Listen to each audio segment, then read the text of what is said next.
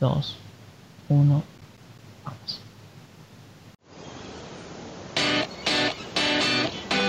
Sea en la piscina o en la playa, quédate con lo mejor de nuestra programación. Modo Radio te apaña todo el rato. Modo Radio presenta. El pasado mes de septiembre, una extraña cápsula ingresó ilegalmente al país procedente de un laboratorio de Oriente. Todos aquellos que la consumieron presentaron extraños síntomas, entre los que se encuentran rasgado de ojos, piel amarillenta, lenguaje en un habla extraña y deseo por la música y las series animadas del país del sol naciente.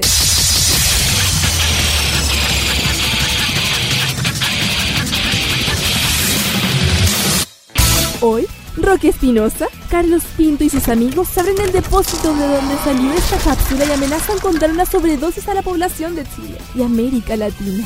Un depósito lleno de jarabe de waifu y pastillas del poder. Bienvenidos a Farmacia Popular en modo radio.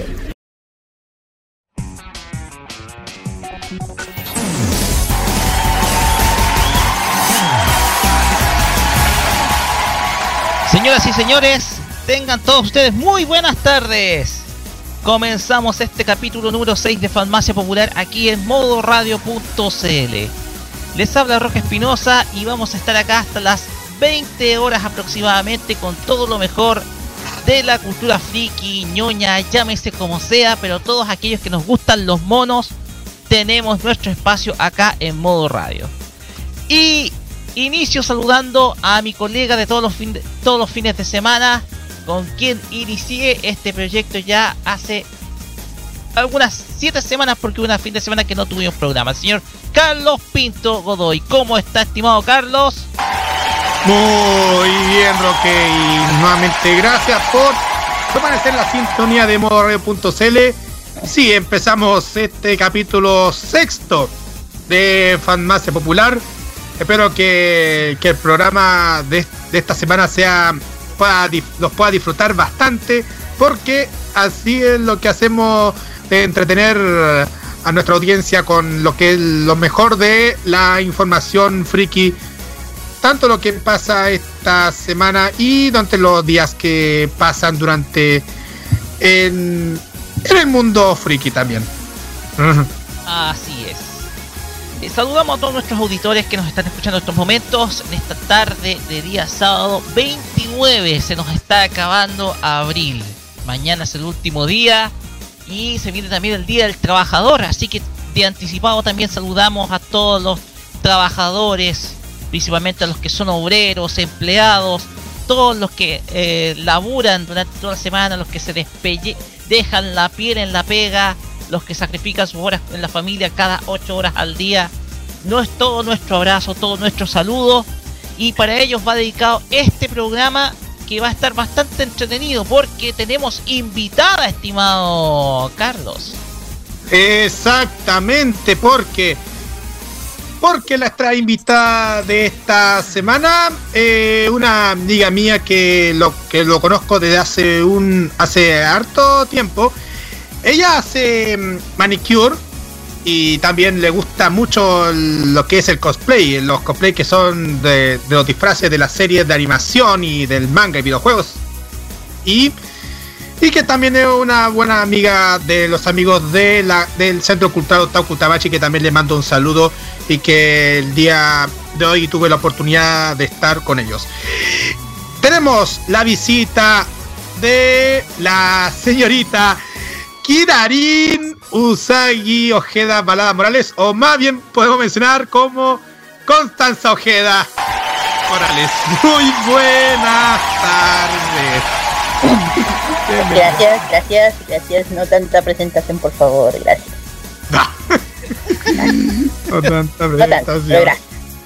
Con, con, una palabra diciendo eh, solamente Kira. Era ya, está bien, Kira. Y eso, para nuestra para la gente que está escuchando, significa asesina.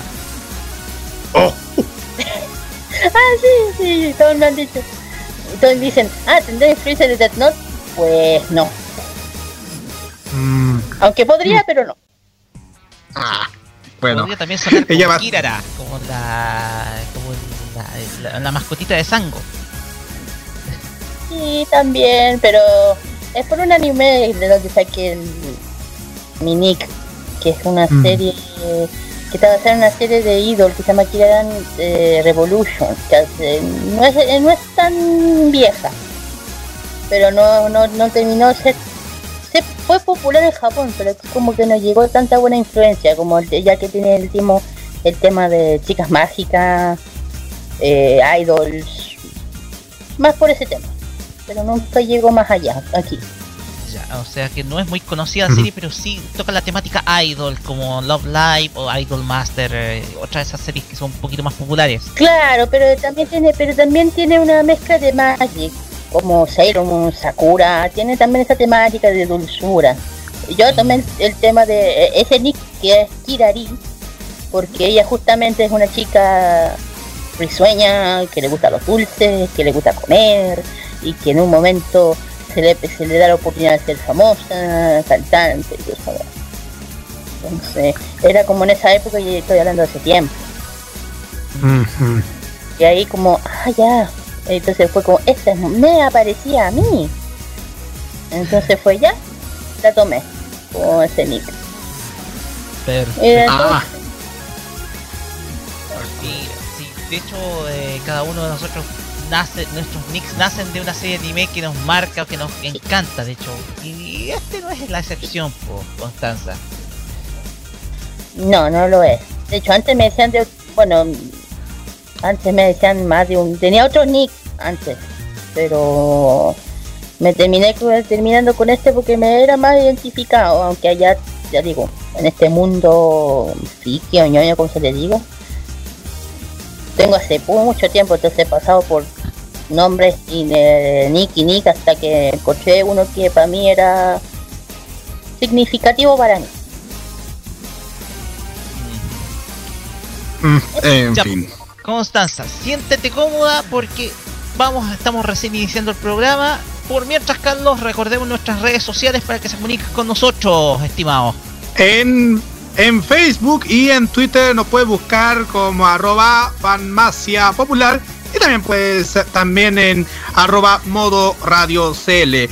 El WhatsApp y Telegram más 569-95330405 y para que nos pueden escucharnos en en vivo.modoradio.cl en, en, la, en la plataforma Tuning en sus celulares escribiendo como modo radio o en la aplicación Monkey Boo para Google Chrome. Y si quieren chatear con nosotros en nuestra señal en vivo, en el, mim- en el link ya mencionado en vivo.modoradio.cl pueden comentar sobre los temas que vamos a, a a comentar durante el transcurso del programa.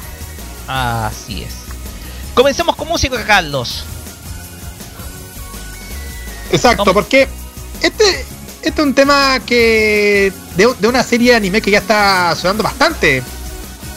De hecho, viene sonando desde hace tiempo, Carlos, porque se estrenó el año 2013 eh, en una primera temporada, 26 Bastante, capítulos. porque la junta el asunto de, lo- de, lo- de la gente, de lo, del pasado.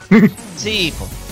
se estrenó el año 2003, tuvo un gran éxito, un gran impacto mundial y este fin de semana y esta y esta temporada, esta temporada, digámoslo, es primavera japonesa, volvió con todo. Se trata nada más y nada menos que el desastre de los titanes. Shingeki no Kyoji, Eh, no está con. Titan. Eh, eh, ok. Hablando de, de Digimon, estamos hablando. No, Eh, ya se nos vienen los titulares más adelante. se nos Se nos viene vi- luego, teníamos los titulares. Nos viene luego, Perdón, ¿qué año dijiste? Perdón, ¿qué año dijiste se la apertura de Digimon la primera temporada? Eh, se, ya se viene. Esa es parte de los titulares que vamos a hablar hoy día. También vamos pero- a. Es que vamos ¿Pero con la música, que po. dijo que no entendí? No, sí, estoy preguntando, ¿qué fue lo que dijiste sobre Digimon? eh, Oye, nada, nada, no hablé nada de Digimon. No, estaba ya no. hablando de la, de la serie, de la serie con la cual vamos a presentar la canción. Claro, pero estoy hablando de la primera temporada, pero ¿de qué año estás hablando? Que, que se me recortó. 2013, ah, de Attack on Titan. 2013, ¿estás Sí. seguro? Aquí me sale otro. eh, yo tenía que entender que la primera temporada es del año 1990, 1990 Estamos al año dos- hablando de Shingeki no. Shingeki no Kyojin. Ah, Shingeki, por eso como, que- como que se recortó y no lo escuché, pues te digo. Uy. Como que se recortó. Ah, bueno, a todos nos pasa. Problemas Like técnicos hay. Problemas técnicos hay en todos Le- lados. Ah, adelante, problemas técnicos. Link Horizon con el tema Shinso wo Sasageyo. Opening 3 de Shingeki no Kyojin Attack Ah. on Titan. Exactamente. ya. ¿eh? Vamos a escuchar el primer este opening de esta de esta ya nueva temporada de Shingeki no Kyojin que está en desarrollo y que mañana o hoy día, no sé, ya se ha perdido el tiempo, sale su quinto episodio. Listo, vamos y volvemos para iniciar con el primer tema de la semana, así que estén muy preparados, estimados amigos digifanáticos. Así que luego vamos a conversar acerca del super estreno, del reestreno a todo Full HD de Digimon con las pantallas de escena. Vamos y volvemos.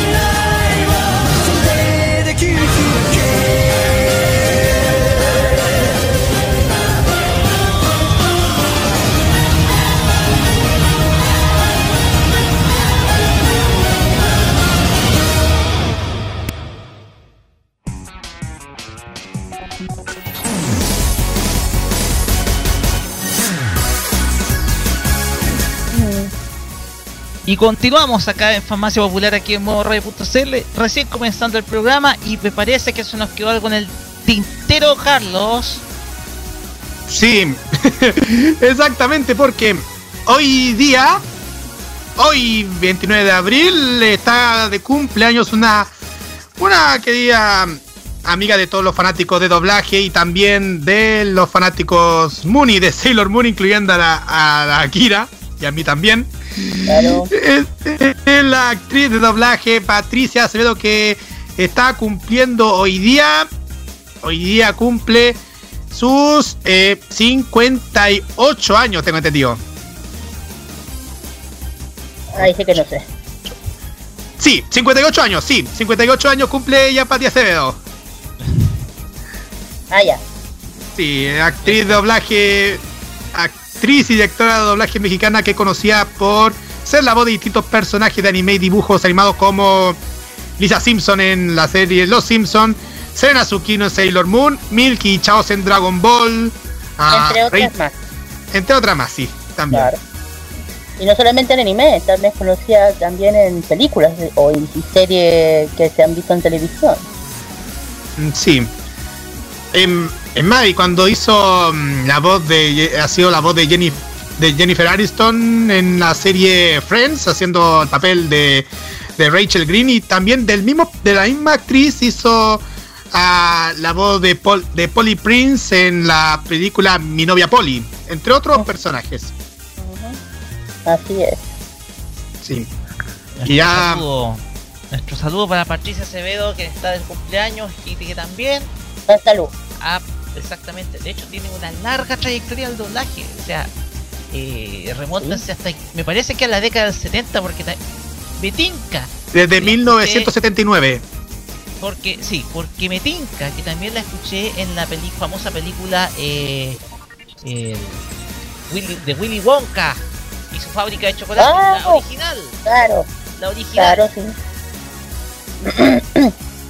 ah, eh, casi dejamos hablar un personaje épico del mundo del anime. Estamos hablando que hizo la voz de Lim, de, de esta ni- chiquilla de Robotech.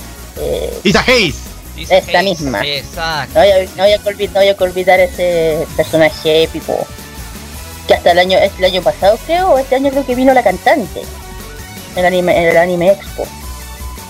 De hecho, hasta, hasta el Carlos habló de ella en nuestra antigua sección, Annie Singer de, de Los Imbatibles. Pues bien, muchachos, comencemos el temario de esta semana con la noticia de la semana. El estreno en HD de una de las series más recordadas por todos los fans. Digimon Adventure volvió y remasterizado a las pantallas de Etcétera TV. Ajá. No sé qué antecedentes Igual- manejan ustedes, chico- chicos, tras este estreno. La, la prensa lo, declara- lo aclara todo porque todo empezó desde. de- todo comenzó durante esta semana con el estren, con el regreso de Digimon a la televisión chilena y en HD porque regresan a más, a más de 17 años de su estreno en las pantallas nacionales. Eh, este lunes primero de mayo será un día histórico para los DJ elegidos, esto porque Etcétera Televisión anunció el reestreno de una de las series icónicas de Toy Animation y el mundo japonés. Nos referimos a Digimon Adventure. La primera, sí. Sí, la primera, la primera. La Exacto. primera, la primera equivale a 50 54 episodios más dos películas. La serie cuyo primer capítulo se emitió por primera vez en 1999 en Japón y llegó a Chile primero por Latinoamérica en el canal Fox Kids y posteriormente se fue a etcétera por allá a unos Claro. meses después a Chilevisión el 18 de septiembre del 2000. Um, Sí. ¿2000? Creo que sí. Sí, fue el, sí, fue el, fue el lunes 18 de septiembre, el día mm, de, de fiestas patrias se estrenó Digimon. Lo mismo que pasó con Sakura el año siguiente. Etcétera anunció que volverá a transmitir el anime original remasterizado en alta definición. Se va a emitir de lunes a viernes a las 6.30 de la mañana y habrán repeticiones de los capítulos a las 15 horas, 20 horas y una de la madrugada. Eso es de una, una hora por si acaso. También se anunciaron mini maratones todos los domingos a las 7 y media de la tarde. Digimon Adventure es el nombre de este ciclo que consta de 52 capítulos y desarrolla la historia de. Tai. 54. 54. Ah. Ah, ya, gracias. Más dos películas, lo dije hace rato. Ah, sí, es verdad. Sí, maldito texto. Sí, y desarrolla la historia de Tai, Camilla y Agumon y ¡Maldito su grupo texto! amigos con sus respectivos monstruos digitales. Así es. Y con su, con su amigo inseparable de Tai, que todo el mundo sabe el nombre, Coromon Eh, o Agumon Coromon. Agumon, cuando evoluciona. Sí. Es, es bueno recordar mucha que es bueno recordar bastante el tema de Digimon porque justamente en el momento de que ya al- luego de tanto que se han pedido a gritos que se regresara uno de los clásicos de la animación japonesa. La última vez que se emitió Digimon, lo- si yo tengo memo- memoria, fue como en el año 2007, 2006, cuando en el canal Jetix, cuando en ese entonces Disney tenía el control de, de la licencia de Digimon. Fue en Fox En ese Kids. entonces. Sí, Yo la pero en me Fox refiero a la época del. Sí, Sí, me refiero porque en mira, la etapa del 2005, por ahí, cuando se reestrenó Digimon en el Jetix. Sí, pero el estreno oficial en Latinoamérica se hizo en Fox Kids. Si por ahí tienen la fecha, si no me equivoco, fue en el año 1999. El primero de julio del 2000 fue que se estrenó Ah, Digimon en Fox Kids. Primero de julio del 2000, sí. Yo me acuerdo que la veía Sí. por, el, por, el, Fox- por el mismo canal. Y re- Y. eh, ¿Sí? Sí, me acuerdo que la había visto por el mismo canal. Y si no me equivoco, al año, no sé si el año siguiente, no. En el mismo año, un 18 de septiembre, en Fiestas Patrias, se estrenó en Chile, en Chilevisión. Por Sí. Club de los Tigritos. eh, bueno, eh, eh, Y Ah, pues en sí. esa época era el Club de los Tigritos, donde todo el mundo veía las series de anime en esa época. mira, fíjense en, al- fíjense en algo. Es que, bueno, ustedes saben que como en Fox Kids se había estrenado en Latinoamérica, por- a- para toda Latinoamérica, pero justamente había algo que, que se me ha ocurrido en intento, porque el primer, bueno, el primer país que se iba a estrenar en preestreno de la serie eh, para toda para toda América en, el término de América Latina, no, no estamos refiriendo del término de cable. El primer canal que se iba a, transmitir en televisión abierta, el primer canal de televisión abierta de Latinoamérica que se que estrenó Digimon. Atención Roberto, Reggie Globo. Un poquitito. Ah, yo iba a colocar el efecto del, ta- del tambores, po. Ah, ah, no, te pero retiraste, te Ya, acaba, mucho. acaba. Uno, dos, tres. eh, estrenó. no, estaba diciendo que la Reggie Globo se estrenó Digimon antes que llegara a Fox Kids. Mira, Sí, po. bien. Sí. Oye, pero sí, igual novedad, porque si tú te acuerdas, el canal del anime en Brasil era la desaparecida Red de Manchete. Y no olvidemos en Argentina, la, ¿cómo se llama esta, este canal que también desapareció? el Magic. mucho- Claro, ese mismo. Sí, pero, mismo. pero no se también emitió por mucho. Canal 7 Sí, sí, recuerdo que Digimon lo daban en Canal 7 y, y anteriormente en, en América. Y ojo, Pero, una volviendo- curiosidad, una curiosidad. Yo veía Digimon por Canal 7 de Argentina a través del TV cable eh, por BTR en Talca. ¿Existía BTR en esa época? No me acuerdo. Pues existe BTR, Gira. Sí, pero en esa época tenía otro nombre. BTR Ah, Cable Express mm, más viejo. eh, Claro, en esa época tenía otro nombre, o Metrópolis, No, creo que no, se no, llamaba. Intercom desapareció en los 90. Estaba hablando de mm, mm, BTR. eh, no sé. Intercom desapareció para allá en el 2005 cuando se pusieron con BTR. Pero, pero, mm, pero fue buena, buena tu idea, porque igual que a la serie también se emitió por Metrópolis también.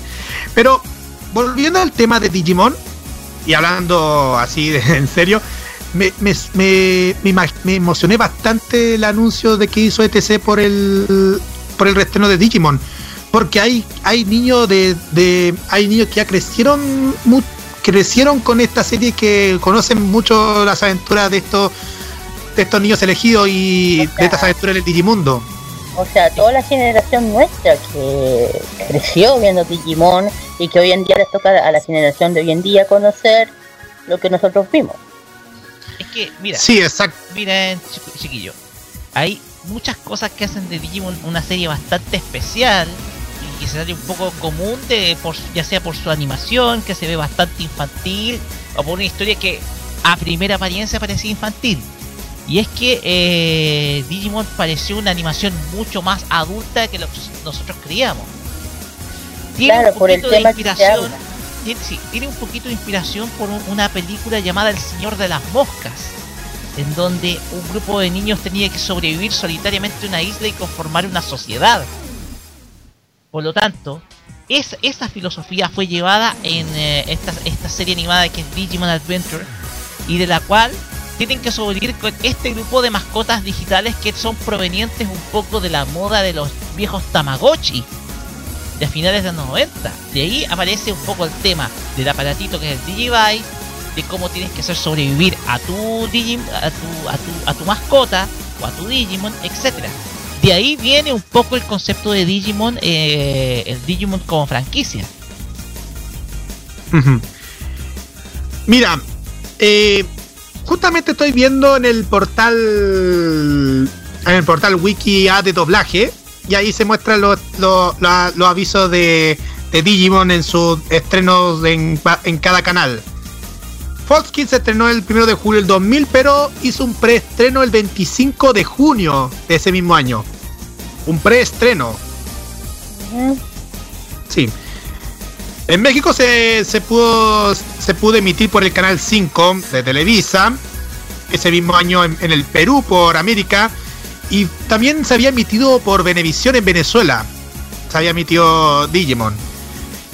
En y también en Colombia por el canal Caracol.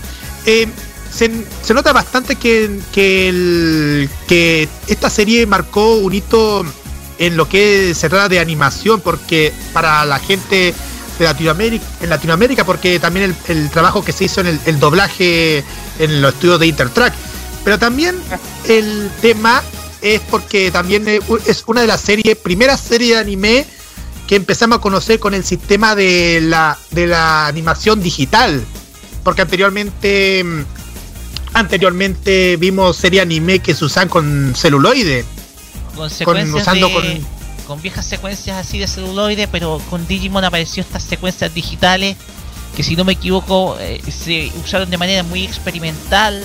Yo creo que me parece que a finales de los 80 con Hanna Berbera y después el, algunos estudios eh, algunos estudios de europeos trabajaron mucho con secuencias digitales, pero aquí en Digimon se usó eh, herramientas bastante mucho más avanzadas, o sea, date cuenta que los efectos de fondo que eran eh, que eran como los precursores del actual CGI o 3D podían notarse bastante el, el- el trabajo computacional de la animación de parte de Toy Animation y eso representó también una innovación por así decirlo en lo, eh, en lo que es la animación tradicional que hacía Toei Exacto. Em, Oh, eh, Kira, ¿no? ¿tiene algún comentario acerca de este tema? sí, está hablando sobre el tema de lo- del doblaje en Digimon. Y hay que recordar que hay varios doblajistas conocidos que uno no se, uno no se lo imagina quiénes son o quién, qué otros personajes eh, hicieron aparte de Matt. Uno se sorprendería, por ejemplo, la voz de Matt, el de, de Matt, que es el caballero Usa Huerta, Huerta. Huerta. Huerta, claro, que uno dice, "Ya llego a decir esto, se van a morir, que hizo la voz de Shaoran. Exactamente. Entonces como, "Ah", no solamente ahí, y, y- y sorprendentemente Huerta también hizo la, la voz de Agumon. Es como pensar, ¿cómo pudo hacer dos voces al mismo tiempo? Tanto Matt como Agumon. Otro caso puedo detallar el de Gary Mesa, que también hizo la voz de, de Tai y, y, y en, y en Sakura, en, Sakura se hizo a, a la voz de Yamazaki. Pero, Eh, ah, también hizo a en Digimon. La voz de Sakura es la que es Cri- Cristina Hernández, que Sí, ya sí, una vez vino a Chile. Sí, Cribos. Yo la vi en vivo en el año 2014.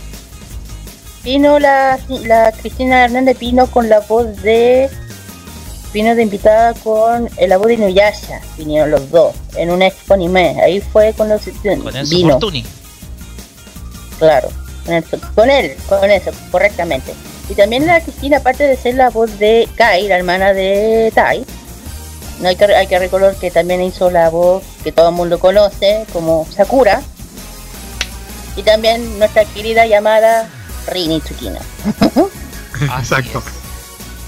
Oye, Y tam- justamente. también y también Gatomón ojo que es como es como cómo en que cómo- en- es como es como es como cómo lo habrán hecho en ese en ese momento de hacer dos voces al mismo tiempo cambiar todo el rato la voz Recordemos que, Mm.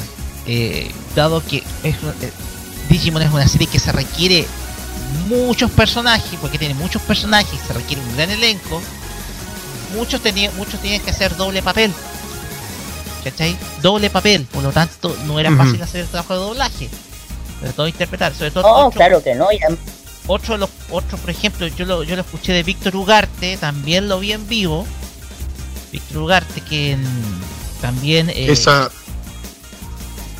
Y Verde que hizo la voz de Joe. de Joe, sí.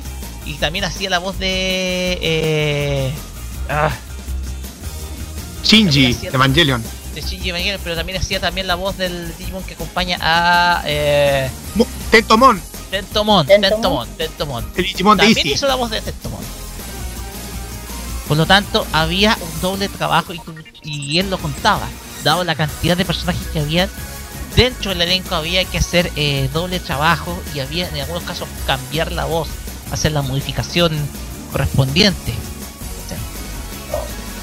Por lo tanto, Mira, fue un trabajo muy arduo el que te das cuenta el de doblaje de Digimon. claro pues ahí todo el respeto a todos los doblajistas mexicanos que se lo esforzaron de hacer todo ese trabajo más de 50 y- más de 54 capítulos más o menos sí, que se grabaron entre, que se grabaron entre, entre mayo hasta julio del 2000. Se grabaron Claro. los episodios. Entonces imagínate doblar todo eso y hacer todo ese esfuerzo de hacer diferentes personajes al mismo tiempo y cambiarlo la voz entre un- de una niña a una persona un poco más madura, porque si, si pensamos en, el, la voz de Cari, que tenía que ser de una niña de 6 años, 7 años más o menos, si no mal equivoco, 8, creo, creo que era Ocho 8. años. y después interpretar la voz de Gatomón, que es un poco más madura, es como, por favor, este, de verdad es como un altar, no solamente ella. Ah, Cristina. Miren, justamente hay otras informaciones de, de lo que se viene dentro de etcétera televisión en el tema de Digimon, pero podemos dejar esto mm, con esto por eh, aparte en el, en la nota, en el bloque de noticias friki, ¿o no? Claro. ¿O, o quieren el Sí. tiro? Sí, no, eh, Sí, dejámoslo al- estamos, estamos apretaditos de tiempo, Carlos.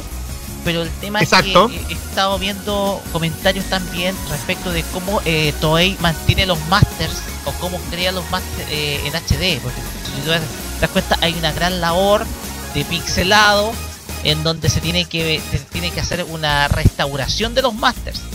Por ahí, eh, uno, un- un- una persona conocida por ahí, eh, Giovanni Saavedra eh, cuenta en su cuenta de Twitter de que Toei no se caracteriza por mantener en buen estado sus masters. Así que, de hecho, hubo un ejemplo de una serie por ahí que pasó y de lo cual eh, incluso Toei una vez votó unos masters. Por lo tanto, no es eh, llama mucho atención el hecho de que ahora sean tan cuidados con el tema de ofrecer una, una, versión pero como él no ha visto, no la ha visto, tiene sus dudas. Bueno, él no la ha visto, pero tiene sus dudas acerca de la calidad que va a mostrar esta nueva versión de Digimon Adventure en HD. Sí, la, la cual se va a transmitir, eh, como le dije, a las 6 y media de la mañana, a las 3 de la tarde y a las 20 horas a través del canal Etcétera Televisión y también en mini maratones los domingos a las 7 y media de la tarde en el mismo canal. Ah, Bien, pues, vamos con música. Como estamos Vamos. hablando de Digimon, vámonos con el que canta. El opening, el opening. El opening. Sí. El primero, el primero, el Cuando- primero, el que vale. Curiosidad. cuando lo tocan en un evento, karaoke al tiro. Todos la cantan. Claro, porque la es cantan al unísono. Claro, si es épica esa, esa, ese opening, pues como que no. Con los puros primeros acordes. Estamos hablando de nada más y nada menos que de Koji Wada. Y este, Grande. Que en paz descanse. que Que paz descanse, descanse, claro está. Y con este tema que es ya emblemático, un- digámoslo como, en mi pro- como lo digo en mi programa, ya un clásico de la música friki. Esto es Butterfly, Opening DJ Metal Adventure, aquí en Farmacia Popular. Vamos y volvemos con una nueva sección. Atento ahí, Carlos. Vamos con Butterfly. Es-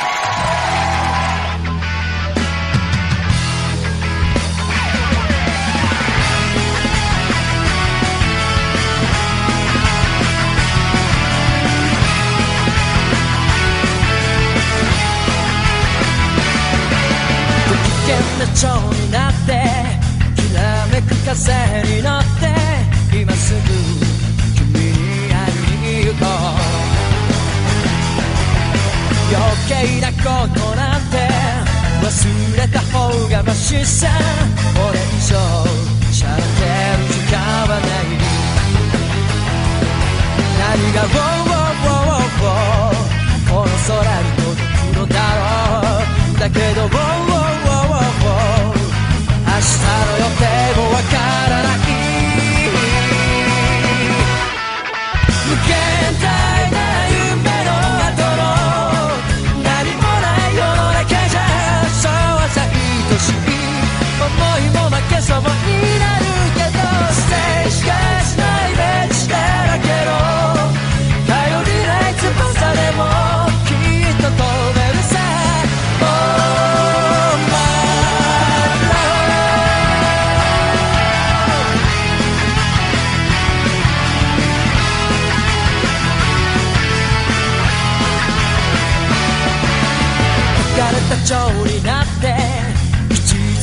風に乗ってどこまでも君に会いに行こう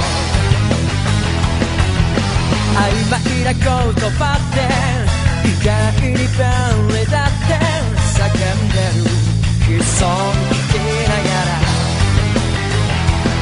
何が「ウォーウォーウォーウォーこの街に響くのだろう」だけど「ウォーウォー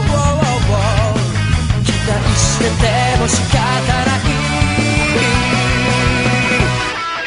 無限大な夢の後のやるせない世の中じゃそうさ常識外れも悪くはないから清楚なイメージを染めた。ぎこちない翼でも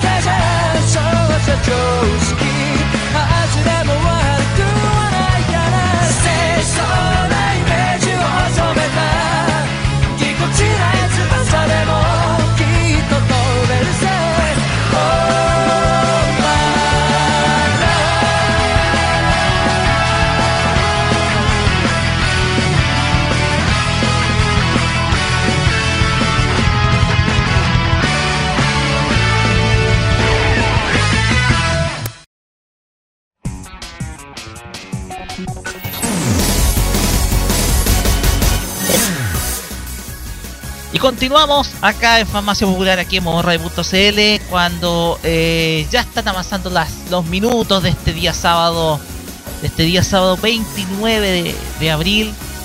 Y tenemos una sorpresa, una novedad, porque hay nueva sección. ¿Y de qué se trata esta Eh. nueva sección? Eh. ¿De qué se trata esta nueva sección? Carlos Pinto. Bueno, ya. Esta, sec- esta sección que acabo de, crear eh, tenga que ver relacionado con un ciclo. Es un ciclo que durante va- varias semanas, varias oportunidades pueda añadir algún anime desconocido que nadie lo conoce, pero deberían conocerlos porque ah, porque debe, porque hay la oportunidad para que los los- los- los de la antigua generación ñoña o los nuevos las nuevas generaciones puedan conocer Claro. otras series que ni siquiera se conocen. Y nos referimos a la sección de los animes que debes ver antes Antes de morir. Dame. Es que tengo una lista bien larga, ojo, así que aquí tomen papelito, digo yo, para que no se les pierda ninguno. Exacto, gracias. Y, y en esta primera, en este primer ciclo de, de este, de esta sección, voy a dedicar a una serie. Una serie que he visto poquís, poquísimo episodio, pero el trama.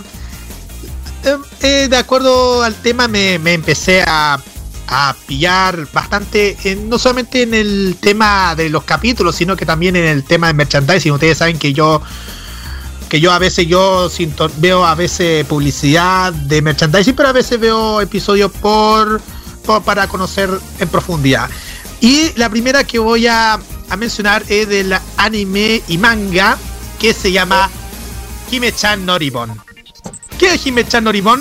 Bueno, esta, esta serie es un manga creado por Megumi Misusawa y que fue publicado en la revista Ribon de la editorial Shueisha entre agosto de 1990 hasta enero de 1994 y fue desarrollado más adelante en una serie de anime de 61 episodios que fue producida por Studio Gallop y que se emitió el 2 de, de entre el 2 de octubre de 1992 hasta el 3 de diciembre de 1993 por la cadena TV Tokio. La historia se trata de Himeku no Nohara, también conocida como Hime-chan, que es una muchacha de 14 años enérgica y que se preocupa por el hecho de que es una chica poco femenina más grande en la escuela. O sea, podemos decir que es una chica que, que tiene una actitud de hombre. A Himeku no le gustaría nada más que ser una señorita apropiada femenina como su hermana más vieja, Aiko. Eh, Más vieja, más alta, quiero decir. Aiko de modo que pudiera acercar a su amor secreto casi cura. Una noche, Himeko ve fuera de su ventana del dormitorio de forma inesperada a una chica que es igual a ella. Descubre que la chica es la princesa Erika del Reino Mágico. Erika explica que la gente en el Reino Mágico tiene una contrapartida exacta, un doble exacto en el mundo de los humanos y eh, con fin de probarse de a sí misma digna como una princesa. Ella debe dar a Himeko un objeto mágico que ella ha creado. Es un moño rojo que cada vez tendrá. Y es un moño rojo. Y cada vez tendrá más objetos mágicos como un diario, una pluma y un neceser. Cada objeto tiene sus reglas de las cuales su animal de peluche debe recordarlo. Jim- Himeko debe usar ese moño rojo por un año para determinar si es útil y en consecuencia si Erika heredara la corona. Esas, ese moño permite que Himeko transforme en cualquier, cualquier cosa en el mundo de los humanos durante una hora. Si Himeko es incapaz de recitar el conjuro mágico al revés, antes que la hora aumente, se atrapará en la forma de esa persona para el resto de su vida. Ella es incapaz de revelar el secreto de la cinta y la existencia del reino mágico a cualquiera. Si lo hace, su memoria se borrará como castigo. La asistencia, ella, con ello, la asistencia por esto es su león de peluche, que se llama Pocota y es su, su mascota favorita y que también es la voz de su conciencia. Que gracias a la cinta cobra vía encima. Erika la mirará en el Reino Mágico a través de una bola de cristal durante todo el año, en el cual punto la cinta se devolverá. Gracias. Bueno, ustedes saben, Jime, Jime puede convertirse en quien quiera, duplicarse e incluso hacerse pequeña. Y tendrá que ayudar a Erika a superar su examen mágico usando todas estas cosas y para ello contra la ayuda del mismo peluche Pokota y también de su mm, amigo y más que amigo Daichi. Voy a, vamos a mencionar los personajes eh, en- en- a los personajes principales más encima. Himeko es la protagonista de la serie, progresa de ser una chica poco femenina a principio de la serie a hacerse una muchacha refini- refinada y femenina y madura antes del final de la serie. Erika, su homóloga en la Tierra de la Magia, es una princesa elegante, pero se calienta la alegría de Hime-chan, que a menudo consigue a ellos ambos en el problema con el rey y la reina y la escoba mágica de Erika, que se llama Chapi. Himeko tenía un amor de la infancia con un chico mucho más grande llamado Kasekura, pero gradualmente crece a gustarse a su amigo Daichi. El nombre Himeko significa pequeña princesa, para que conozcan el diccionario japonés. Pokota es el animal de peluche favorito de Himeko, que es un león, y que solo cobra vida cuando Himeko lleva el moño. Es el amigo de Himeko y la voz de la razón, a menudo ayudándole de varias situaciones difíciles. Y Daichi es el cazaproblemas de la escuela de Himeko. Por casualidad se encuentran en una casa abandonada por la cual Himeko pasaba en su manera de dar a Kasekura un encanto de la buena suerte. Y Daichi comienza a molestar al principio debido a su comportamiento machista, pero más adelante se hacen amigos. Eh, bueno, eh, para resumir bastante el tema de las críticas que han hecho a dicha serie, Jennifer del- de, de la revista Tem dijo que Hime-chan no es una serie divertida, linda, que vale la pena mirar si usted tiene el gusto de demostraciones mágicas de la muchacha. Y Hime-chan es un carácter agradable. Andrew Sheldon del Anime Meta Review sentía que el texto está bien hecho, tiene un gran sentido de carácter y puede estar tocando. Y Kelly Maybach del libro Anime Café, guía para padres sobre anime, lo describió como una serie excelente para explotar la cultura japonesa. La serie tuvo un éxito en Japón que también ha sido emitido en otros países como en Italia por la cadena Mediaset de Berlusconi. Canal 5 fue el primero en emitirlo y la última vez que se emitió fue el canal de televisión pagada Giro de la misma cadena privada. El año 2009 la serie fue rehecha ahora con Shiho Komiyumo escribiendo la serie. El- la publicación se titulaba Hime-chan no Ribbon Colorful, que se estrenó en, el- en la Ribbon el mes de octubre del 2009 y en el 2015 se recibió un one shot del manga original en conmemoración al 60 aniversario de la revista. Ok. Oye, estoy A ver. revisando acá en mi fuente y tenía un presentimiento de haberla conocido en algún momento y sí. La primera vez que vi por lo menos una pequeña referencia a esta serie, Carlos, fue en un videoclip AMV respecto a las Magical Gears que yo tengo guardado por en mi computador viejo. Oye, igual ver esta esa esa serie em, esa serie tiene que ver relacionado con el también con el con el tema de la de la nueva etapa de las Magical Girls después del éxito de Sailor Moon. Ah, ya sé cuál es. Sí, pues mira, el personaje me lo muestra acá, sí. El personaje demuestra todo, sí. Es una chica de cabello corto que recibe la visita de una brujita y le da un moño. Se lo coloca, si no me equivoco, en su, no sé si en su cabeza. De ahí En su cabeza. palabras y se transforma, etcétera. Sí, pues sí, lo vi en ese video. Ya, ya, ya, ya, ahora entendía quién es quién está hablando. Te juro que no, es- no me acordaba. Es tan viejo que ya la men- ya mi En mente el ya año no va. 93, por si acaso, Constanza. Es lo que estoy diciendo, es, es de que es antiguo lo es. Para no, para, bueno, no, para la generación de hoy en día, claro. Tiene una animación, eso sí que me recuerda mucho a Mermaid Boy. Claro, Y Ojo, que esta, esta, esta serie venía de la, de la Ribbon de Shueisha y esa misma editorial donde hizo Mermelette Boy. O Ah, por eso, un tanta, por eso que tiene tantas un poco similitud. Claro. De hecho, por eso Ujú. mucho la similitud, porque yo vi, vi- vi el- las imágenes de ese. De hecho, el anime está disponible por si acaso. No voy a fomentar la piratería, ustedes arréglense a cómo la ven. Pero.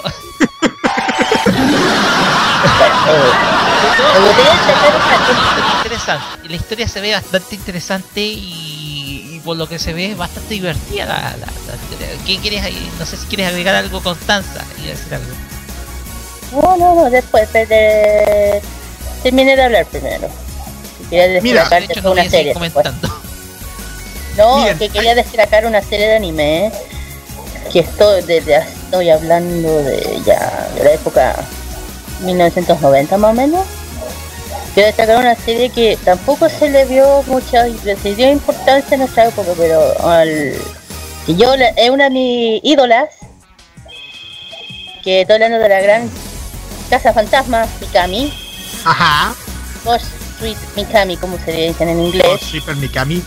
claro, que se emitió también en el Club de los Tigritos. Y yo la quiero destacar que desde, desde, desde que la vi en el Club de los Tigres se convirtió en mi ídola y yo digo, nadie se puede no acordar de ese opening que todo el mundo lo canta también a todo full cuando lo oye. Mm, sí, exacto. Fíjense en, fíjense en algo hablando de, del- acá, siguiendo con el tema de la serie. Em, ah, hubo un show musical de la serie que se produjo en diciembre del 93, donde fue protagonizada por el grupo de ídolos ya recién separados, SMAP. Y ese, mi- ese mismo grupo musical realizó el tema de apertura y tres temas finales de la serie.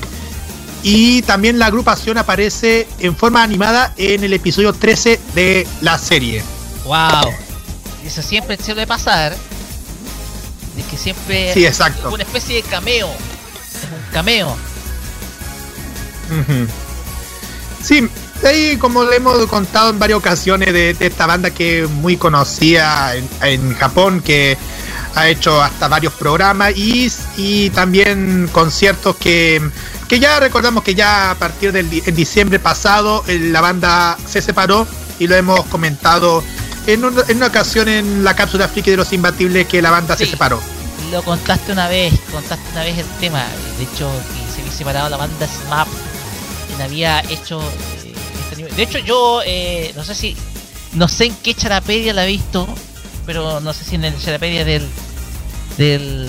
era de lo de la era de las era un charapeya de las canciones de las canciones de anime y dentro se encontraba otra canción cantada por, mi- por mi agrupación que quizás lo puedo detallarla ya en alguna en alguna otra oportunidad de la sección Claro. por ahora vamos a escuchar a esa a, la- a esta banda Smap Ah, vamos a escuchar por cierto, Carlos, por cierto, Carlos, muy buena reseña.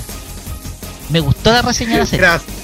Y decir y llama la Gracias. para que tú la para que tú la veas, así que muy buena sección, Carlos. Yo te voy a dar un gran aplauso porque te pasaste con eh, te pasaste con, el- la, con la sección con esta primera a- anime que tienes que ver antes de morir porque eh, te da a conocer de que hay series que nunca has visto, que son que ya han pasado por Japón, que han sido populares, pero nunca las hemos visto.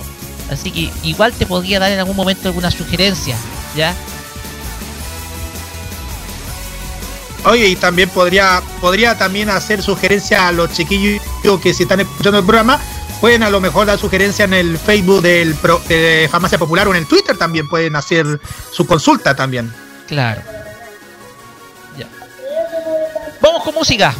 Usted la presenta, Carlos. Puede que también sea así.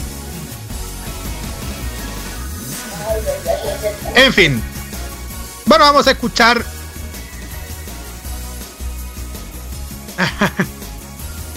ya, gracias, gracias, gracias, gracias. Vamos a escuchar al- a esta agrupación que ya recién se paró, que es SMAP con el tema Egao no Kenki, que es el opening que inició, que inicia esta serie Hime-chan Noribon. Sigue en Farmacia Popular en modoradio.cl. Ya a la vuelta tenemos el bloque de noticias frikis. Vamos y volvemos.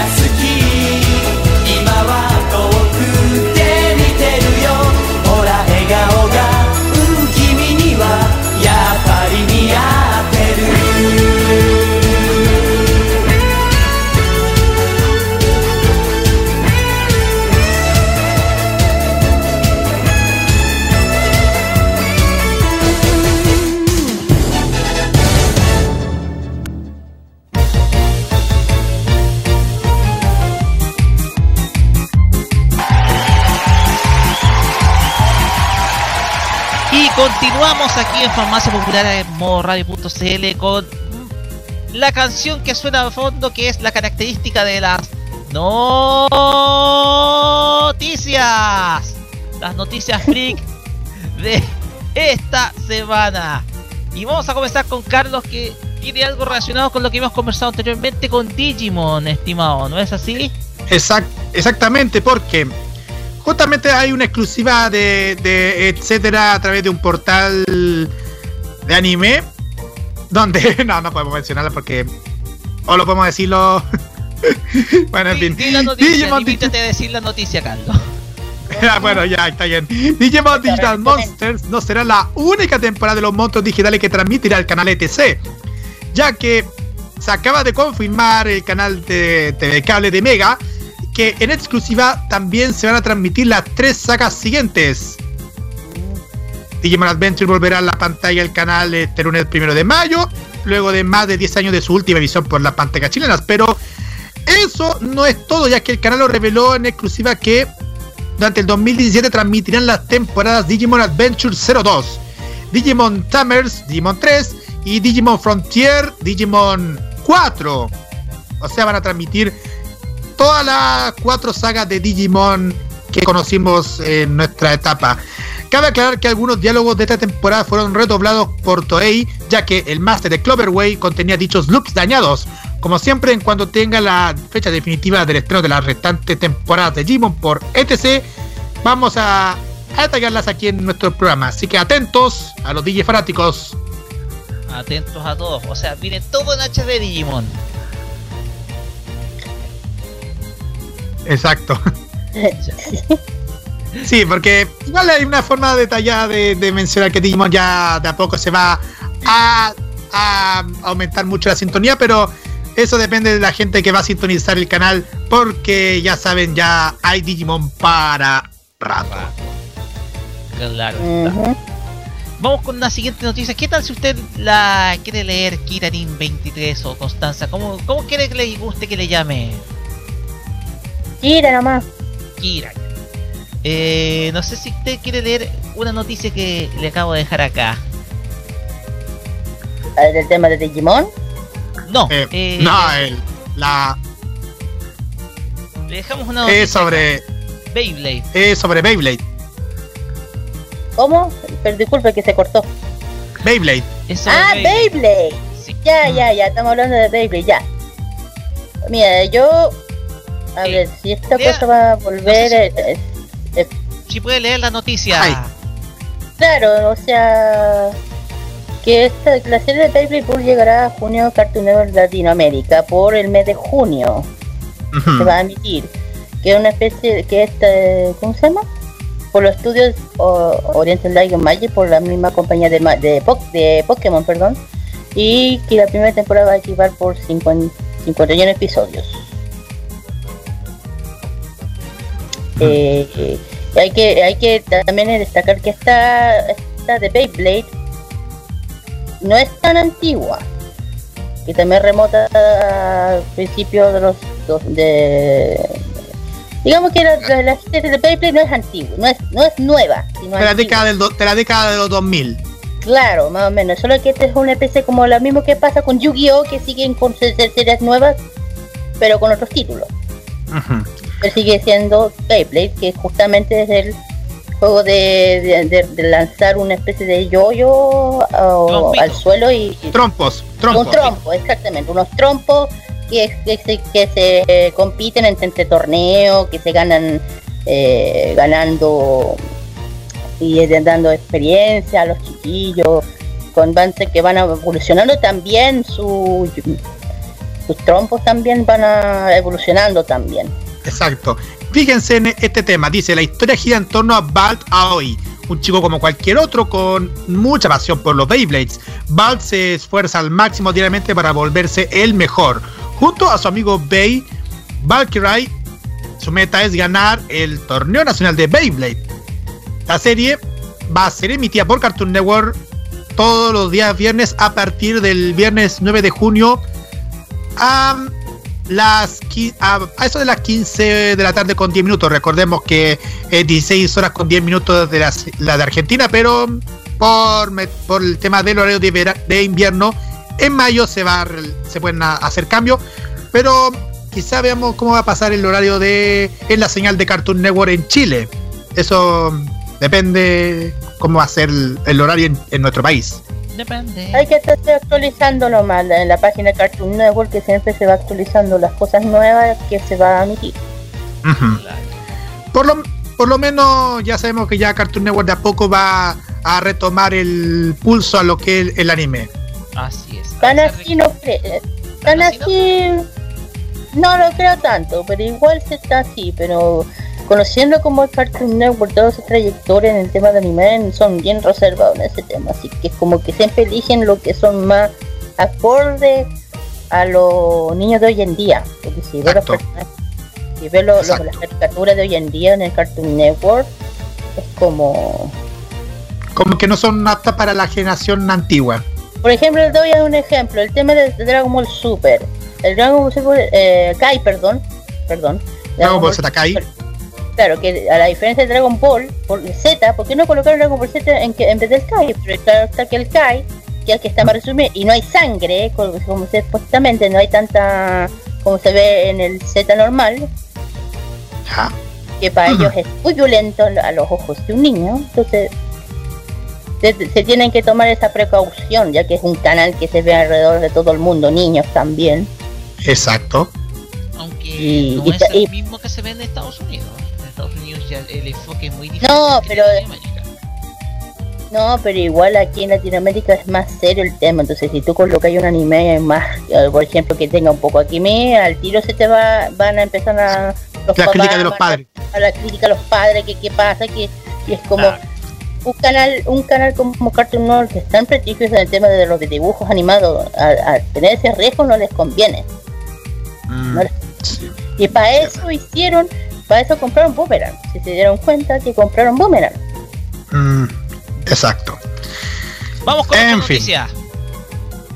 Yo eh, Sí. voy a decir es que en este caso, porque eh, hace el pasado 4 de noviembre se confirmó una adaptación para live action de la obra original de Gamon Sakurai que es Ajin o Demi-Human, semi-humano.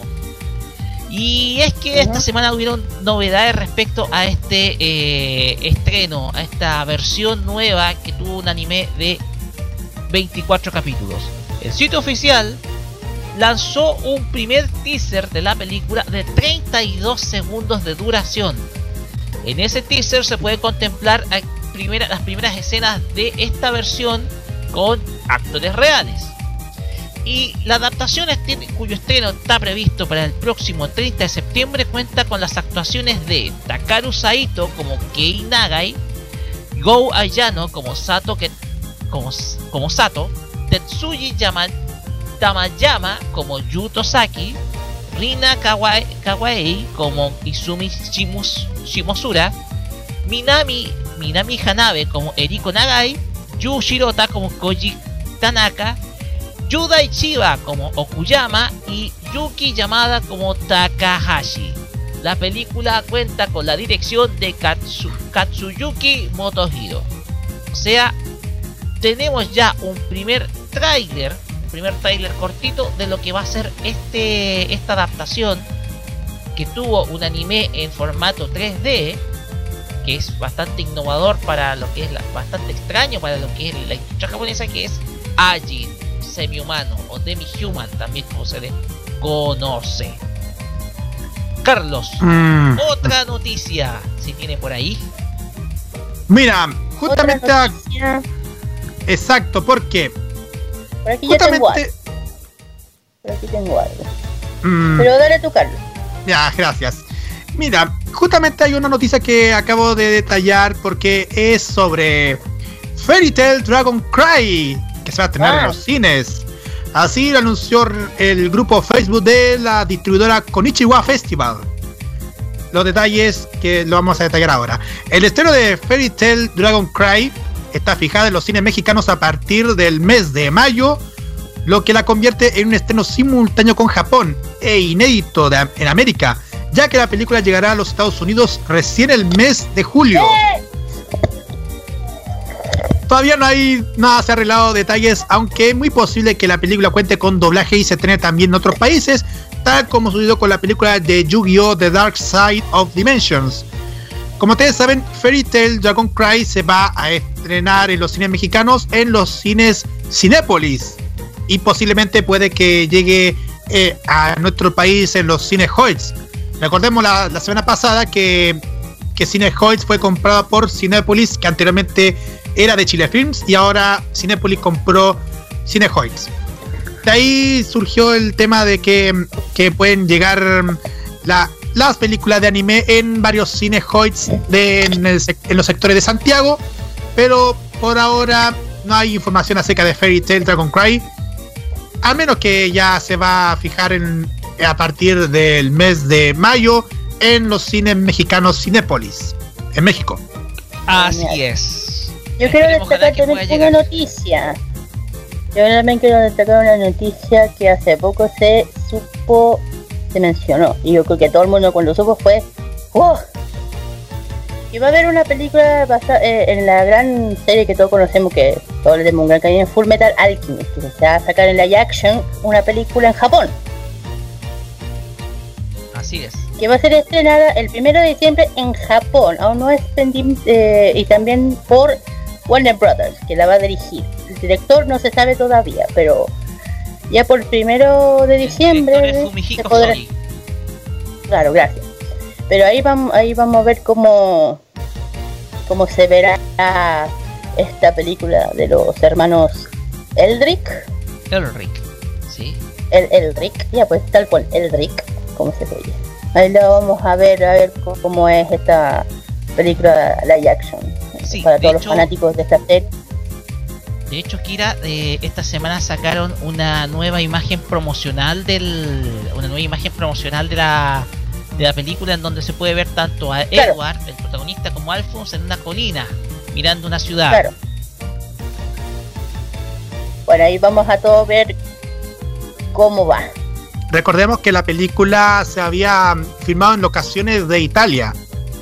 Claro, Así porque es. tiene que ya que ya que está basado, si uno ve las series de anime, siempre está como en un ambiente bien europeo, bien con casa de esa e- de época como el año 1950 más o menos, antigua, antigüedad, de la antigüedad. Que es Mm. como Ya una que especie. que Es como una especie Adelante, de, de de visión de lo que es como una especie de una Europa en un de inicios del de comienzos del siglo XX por ahí. Más o menos, exactamente. Igual que hay que también hay que ver que el tema de Eldrick es como medio alemán, tiene que ver con el lado alemán. Así es. Mm. Que pocos saben que todo, todo este- que uno ve o averigua, todo, todo tiene como mucha influencia europea, tanto los nombres, el ambiente, todo ese tema. Claro.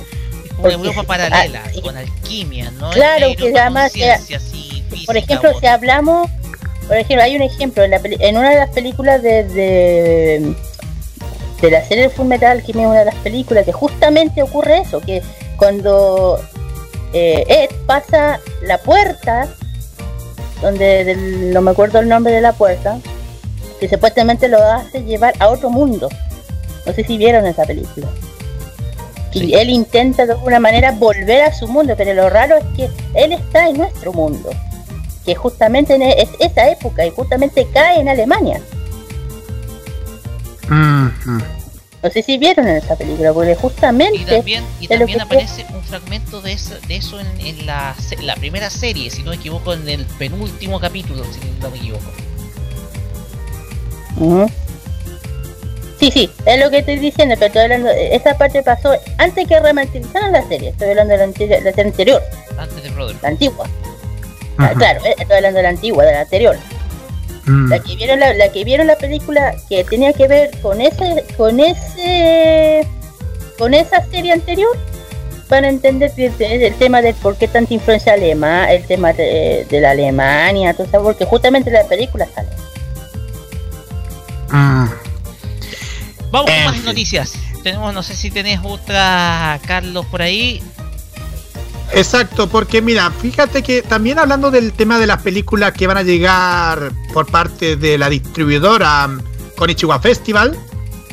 También se anunció que, que, se- que también se van a estrenar la película Koe no Katachi, una voz silenciosa, pronto a los cines mexicanos. La fecha de estreno ya está programada para el próximo 5 de mayo en todas las salas Cinépolis en México.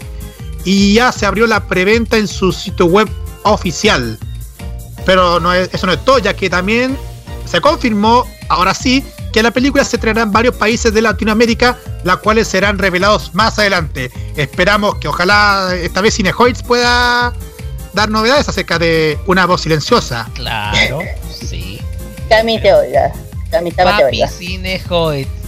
Papi Cinehoid. Trae Papi velas, Cine- pelis, por favor. Por favor, Cami Sama, por favor. Kamisama, sí. Mira, hay Kamisama. Sí, bueno, sí, bueno. Bueno, pues, estas son las informaciones que detallamos durante el transcurso. Nos quedan algunas, pero, tam- pero les recordamos que toda la información que vamos a detallar durante el transcurso de los días lo pueden visitar a través de nuestro Facebook de Farmacia Popular y que también en nuestro Twitter de Farmacia Popular. Todo junto. Así es. Eh, ya, y vámonos ahora con música, pues, Carlos. Espero sí, ojalá justo que no tire, ah, no tires alguna canción triste. por- Como la semana No. pasada que tiraste una de Final Fantasy y nos dejaste todo un poco tendido. No, eso no se hace. Ah, Solo bueno, con algo animado, pues algo triste, ¿no? pero, pero es que la, peli- la canción que cogí tiene que ver con la película que va a estrenar en México. Con lo que la pongamos, pongamos un poquito algo animado por el tema de tantos Ya, temblores, no, porque pero la ya gente dame, ya démosle, démosle. Hoy sí, es- hoy esta semana, hoy esta semana pasaron hartos temblores. Sí, ya llega de, por favor, ya párenle. Es como, oiga, titanes, dejen de estar, dejen de estar pisando tan fuerte el suelo. También. Como Vamos con Aiko y este tema que se titula Koi wo Shita no wa, que es el ending de la película Koe no Katachi, Cuando una voz los- silenciosa. Cuando estamos viendo los créditos y de fondo una canción triste. Nos vamos a decir todo Continúa. Farmacia Popular, somos motorradio.cl, donde es para todos. Vamos y volvemos.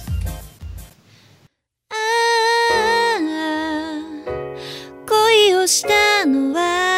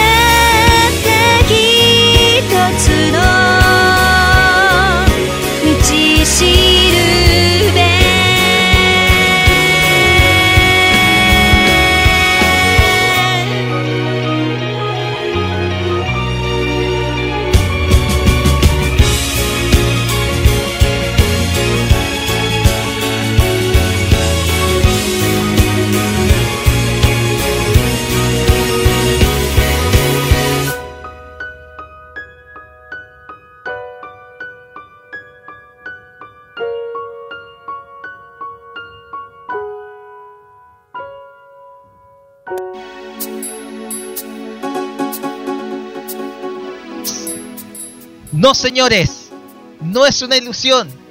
Esta música que sonó en el programa que viene más rato, en, un- en unas horas, en unas horas más, en, eh, en esta estación, nos indica que vuelve la sección Annie Singer.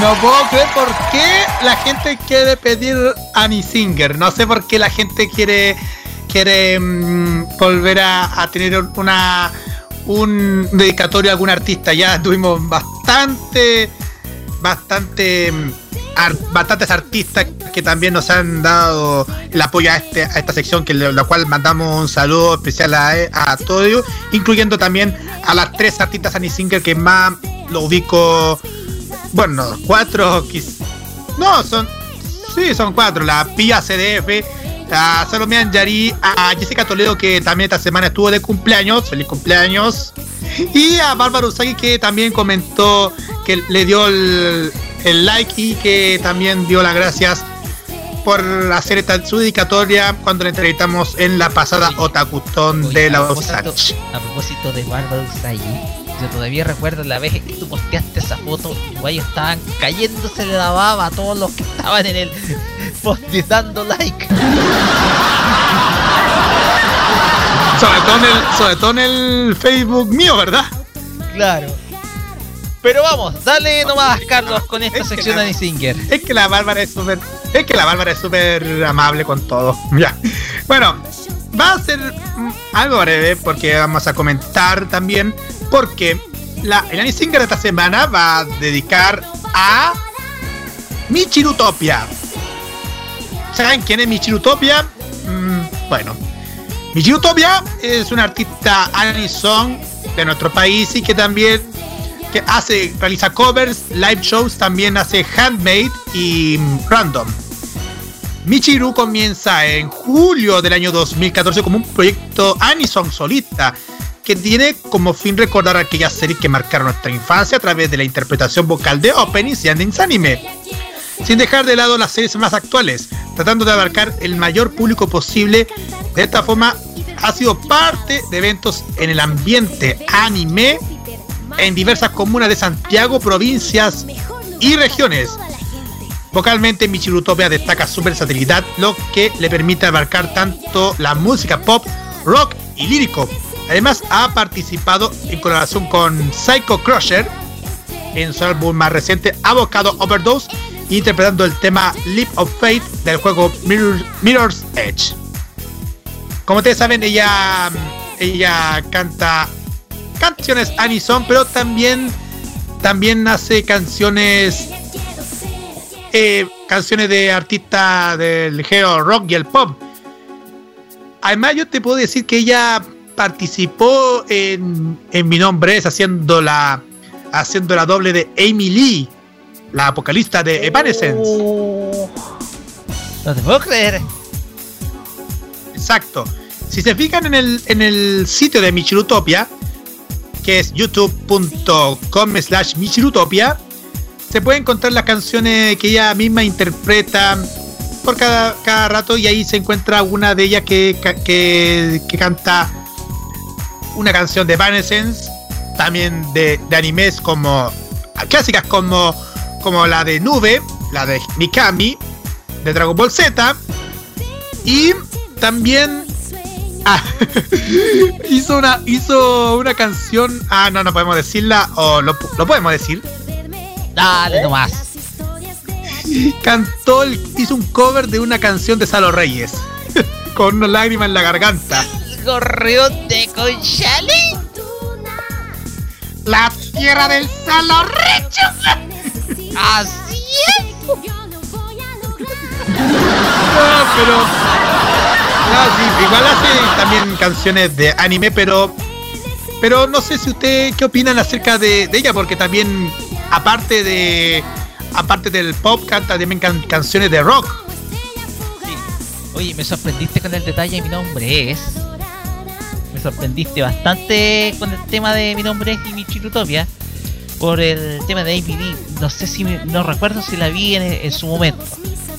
Pero tengo un detalle que hablar de mi Chirutopia porque ella, yo tuve el placer de verla en vivo en el nada menos que en el Crazy Party in Wonderland. La vi en Exacto. como la nada menos como la reina de corazones. Dando órdenes diciendo ¡Ríanse todos! Así. O sea, eh, más o menos ya un poco eh, desplegando su talento principalmente en lo que son eh, los musicales, por así decirlo, porque el Party es un musical. Por lo tanto, ya está comenzando ya a desplegar otros talentos como, digámoslo, como artista en ese sentido. Y me llama mucho la atención el eh, que esté ya adaptándose, teniendo esa versatilidad propia de algunas eh, cantantes Annie Singer. O sea, estar participando en otros proyectos musicales, etcétera. O sea, yo la destaco principalmente. También su carisma. Es muy carismática, eh, principalmente cuando está en, en el escenario. O sea, sabe interactuar con el público. Así que en ese sentido destaco bastante a Michiru Topia. justamente estoy revisando su biblioteca de canciones y también hace varios videos videos así como para entretenerse para que se entretengan al público los llamados Michilanius que también lo sube a cada rato en su YouTube junto con su con varias amigas hasta, hasta estuvo en, eh, en el concierto de Camelot en Chile y hasta vino se- estuvo en Barcelona también la Michilutopia Eh, y en el Anime Expo Summer y en el Super Japan Expo también. O sea, ha ido a, vari- a varios lugares a interpretar todas, toda una selección de canciones que ella realiza. Oye, si me das tiempo, voy a eh, voy a colocar el tema, eh, la versión de ella de un- con una lágrima en la garganta. Dame un momentito, porque mientras eh, sigue comentando Dale. de ella. Por cierto, por cierto, eh, Michilutopia en su nombre real es Michelle Carrasco. Eh, como le hemos dicho, su participación en Psycho Crusher en el año 2010 y 2011 y lo considera versátil lo que permite abarcar tanto la música pop, rock y lírico. También eh, tiene su portal en Facebook. En Facebook lo puede ubicarla en usando el nombre Mi- Michirutop- Michirutopia. También pueden escuchar en su SoundCloud de Michirutopia también. El Twitter si pueden buscar a través de mm, usando arroba Michirutopia. Y en Instagram también pueden seguir también con el nombre de Michirutopia. O sea, todo Michirutopia. Sí, bueno, los nombres son originales, por Carlos, por eso eh, es bueno estar adaptando el, el tema del nombre a todas las cuentas. Exactamente. Fíjense que también ganó el primer lugar del karaoke del Chacal en el Anime Expo Santiago del año 2014. sí. Saludos Daniel Lencina. Nada. Descubriste un misterio, revelaste un misterio que no debía ser revelado, Carlos. ya lo saben, ya lo saben todo, po. Oh, saludos al gran Daniel de Encina. Lo sa- ya lo sabemos todo, pues ya se reveló desde el del 2014 que se reveló el tema del, del quien está dentro del Chacal. En fin, Chacal. hoy están tocando canción. Sí, espera un momentito porque voy a colocar la.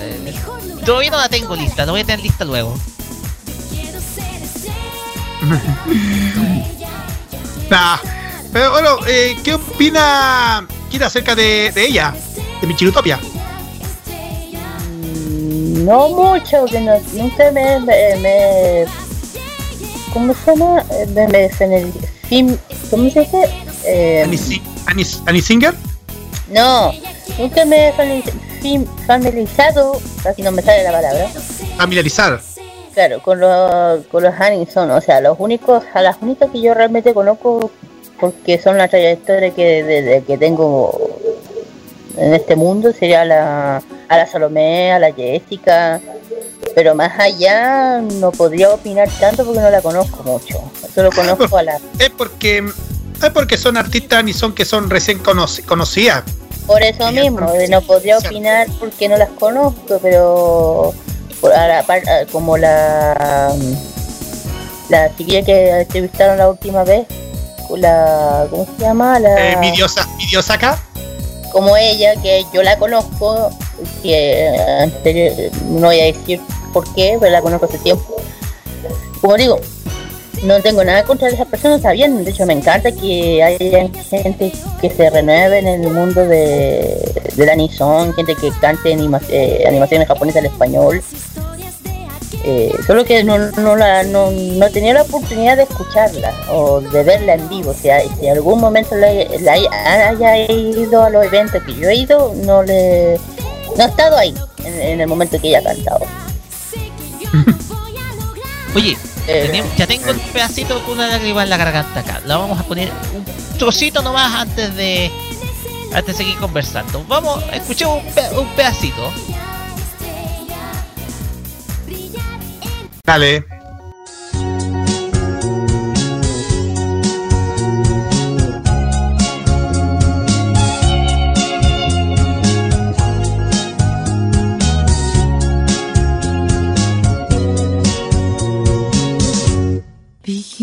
que no hablara, que así sería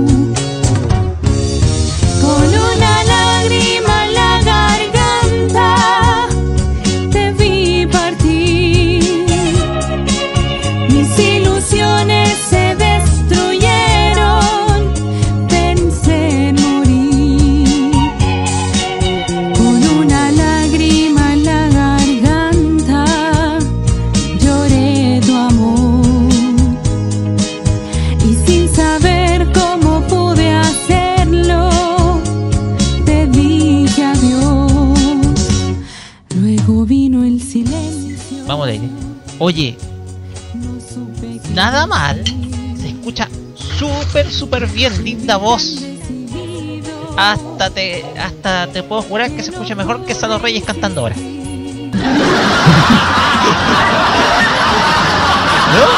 Y llama la atención porque eh, normalmente una cantante Annie Singer generalmente toca can- canta canciones de anime y todo lo demás. Pero ella incursiona mucho en el mundo y se atreve a incursionar el tema de la música popular chilena. Y en este caso del llamado Rey de la Cebolla, que es eh, Saldo Reyes. Cuando digo Rey de la Cebolla, para la gente que los escucha en, en, en- en otras partes de Latinoamérica, es, hace referencia un poco a la música romántica, así como los boleros y otros géneros que son bastante románticos. Y se llama cebolla porque cuando tú picas la cebolla te pones a llorar, o sea, emociona. Más que nada. Y ha tenido sus derivados, otros artistas. Por eso se le llama a Salo Reyes el rey de la cebolla. Y aquí eh, se arriesga con algo que es bastante, bastante bueno. Y más encima homenajeándolo. Claro, claro, homenajeando a este, a este, este gran artista y showman chileno. Pero bien, pues Carlos, no sé si hay más detalles. Igual- a, mí, a mí me gustó este cover, me gustó este cover. Mm, sí, a mí también me gustó. Igual lo hace bastante bien y igual hay, harto material de su, de su de las canciones de, esta artista Michiru Utopia. Eh, para detallar ya finalmente, para terminar con mi teoría, mi explicación, ella es licenciada en enfermería. Licenciada en enfermería en la Universidad Andrés Bello. Un dato, un dato freak acerca de ella. Dato profesional, el dato, el, el Exacto. currículum vitae de Michiru Utopia, por así decirlo. Exact, exactamente. La, la hace bastante, ella lo hace bastante bien como, art- como una gran artista de la cual le mandamos saludos a Michiru Utopia por si está escuchando y que también es, form- es- forma parte del elenco de la obra que hace mi Dios acá, que también la mandamos un saludo también a nuestra invitada de la semana pasada, Alicia Álvarez, mi Dios acá. Vamos con música, estimado Carlos, con nuestra invitada precisamente, o sea, con, eh, con Michiru Utopia. Exacto. Eh, es el bueno el tema que vamos a escuchar es es uno de los covers de, de la serie Car Captor Sakura que es el opening 2 de la serie Tobira Wakate en la voz de Michiru Utopia ahora en Farmacia Popular por modoradio.cl vamos y volvemos con el anime clásico Volvemos con anime clásico.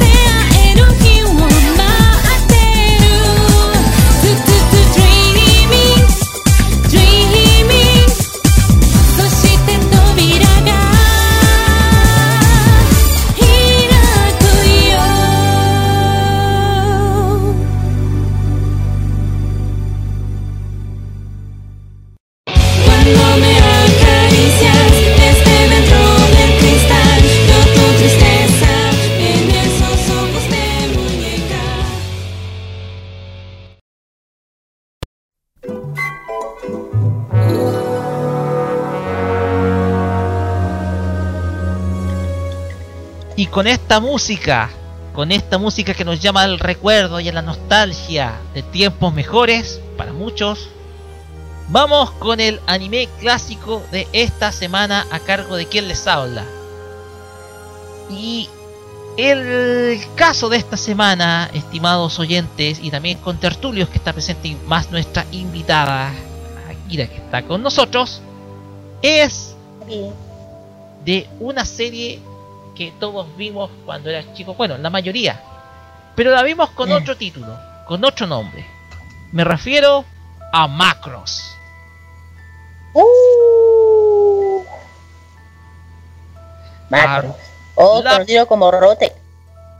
La primera parte Robotech. Sí. Así es. Macros. Porque este año se cumplen 35 años de su estreno en Japón.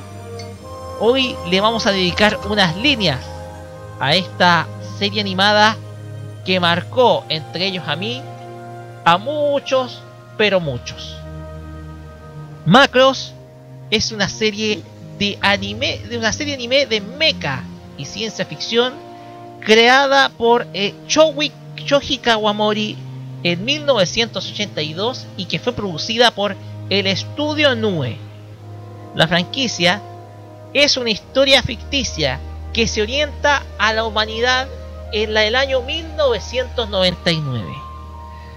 Se hizo una se hizo una serie de televisión, varias secuelas, pero más que nada se volvió conocida a nivel internacional por ser la primera parte de Robotech. Cuando en ese entonces no sabíamos cuál es la historia profunda detrás de Macros. Yo les voy a contar una curiosidad más adelante respecto de la serie. La historia trata de un joven llamado, les digo al tiro, no es Rick Hunter, todos lo conocemos como Rick Hunter, pero se llama. Hikaru, Hi- Hikaru Ishijo. Hikaru Ishijo es un piloto de aviación de entretenimiento. ¿Qué significa esto? Que él realiza vuelos acrobáticos de espectáculo. Y que por cosas del destino llega a visitar a su gran amigo, hoy convertido en militar, quien es Roy Fokker. Roy Fokker para él fue como un hermano. Y de hecho abandonó el espectáculo para dedicarse a la aviación militar. Y por ello, él se alista en el ejército y encabeza eh, de parte de los soldados de los de los soldados de la fuerza de las fuerzas de la Tierra Unida encabeza un batallón del ejército conocido como el Escuadrón Vermilion. La historia nos orienta que Hikaru llega hasta, eh, hasta la ciudad Macros. Las Macros es una ciudad que se construyó principalmente en torno a una extraña pieza mecánica que cayó del espacio. Hablamos de lo que es una nave espacial que terminó siendo reconstruida por eh, un grupo de ingenieros y personas de la Tierra, con la cual, una vez terminada, fue bautizada como la Super Fortaleza Dimensional Macros. El, la fiesta es la fiesta es total en la ciudad Macros. La, la nave fue destinada a un viejo zorro, digámoslo, de la, del, tema aeronáutico. Hablamos del Capital Global. Capitán Global. Em, la, la historia continúa con un Hikaru quien accidentalmente se ve inmiscuido en una guerra. De hecho, cuando él llega, su nave acrobática, su digámoslo su avión, se digámoslo entre comillas se echa a perder. Pero se queda se queda dormido eh, dentro de una de las naves del ejército, las llamadas Valkyria. Valkyria es un proyecto secreto de ingeniería realizado por un grupo de, de científicos quienes diseñan una, una nave eh, una nave de aviación con tres fases de transformación. La primera fase, la fase de un avión, de un avión, eh, de un jet de combate. La segunda, una fase de una fase guardián, en donde se muestra solamente se acoplan las piernas y los brazos. Y la tercera, la fase robot, en donde se convierte en una máquina, en una máquina robot dispuesta a luchar contra eh, enemigos alienígenas de tamaño, eh, digámoslo, no natural, o sea, de gran tamaño. Y precisamente enemigos de ese tamaño vienen a la Tierra. El objetivo es capturar la nave Macros, cuyo origen es desconocido. Un grupo de alienígenas llamado Centraedi llega a, la Tierra con el objeto de capturar la nave. Y es ahí donde la historia comienza. La nave escapa. Sin embargo, un error fatal en la teletransportación, en el salto dimensional, lleva a que la nave, en vez de ir a la luna, vaya y arrastre a toda la ciudad Macros al último planeta del sistema solar. Hablamos de Plutón. Desde ahí comienza el largo camino, tanto de los del segmento del ejército, quien se queda en esa fortaleza, los tripulantes y también los ciudadanos de la ciudad Macros que fueron arrastrados tras el salto dimensional y que, re- y que reconstruyen la ciudad al interior de la fortaleza. Inician el camino de regreso a casa con tal que puedan volver a rehacer sus vidas. Con esta pequeña reseña, no sé qué cosas tiene que agregar estimado Carlos Pinto, si es que me puso atención esta vez. Oye, si la semana pasada puse atención. Uy, qué pez. Ay, Dios mío, perdónenme, perdónenme mucho lo que están escuchando, porque hay veces que pasan estas cosas. Micrófono y, y estar dentro de esto. Pero bueno, en fin. No, me, me parece bastante interesante esa historia, porque. Porque igual me estaba fijando mm, en, en, otro, en otros temas relacionados con lo de, Macros, de Super Dimension Fortress Macros, que es el la primera de todas. Que también me fijé en algo, porque también tiene que ver la relación con, otro, con otros personajes. Por ejemplo, eh, eh, la relación con Lin Nimei y, y Misa Hayes, que, que está en, el- en la versión de, de Robotech, que es Lisa Hayes. Claro está, que es Misa Hayase. Eh, ese es como el verdadero nombre en japonés de Lisa. Pero yo les voy a dar una confesión porque yo el año 2015, no sé si 2014, 2015, no me acuerdo, pero el 2015 vi Ah. la Macros original, ya viendo conocida ya Robotech. Pero me vi la Macros original de 36 episodios y las variaciones que hay en la historia no son muchas. ¿Por qué? Yo te digo, solamente hay unos cuantos cambios de nombre. Pero la historia con respecto a Robotech se mantiene en general. Se cambia el nombre del personaje principal. En vez de Hikaru Shikode Obvio. es Rick Hunter. Pero es quizás uno de los pocos cambios que hay, junto con el de Misa Hayase o de- con Lisa Hayes.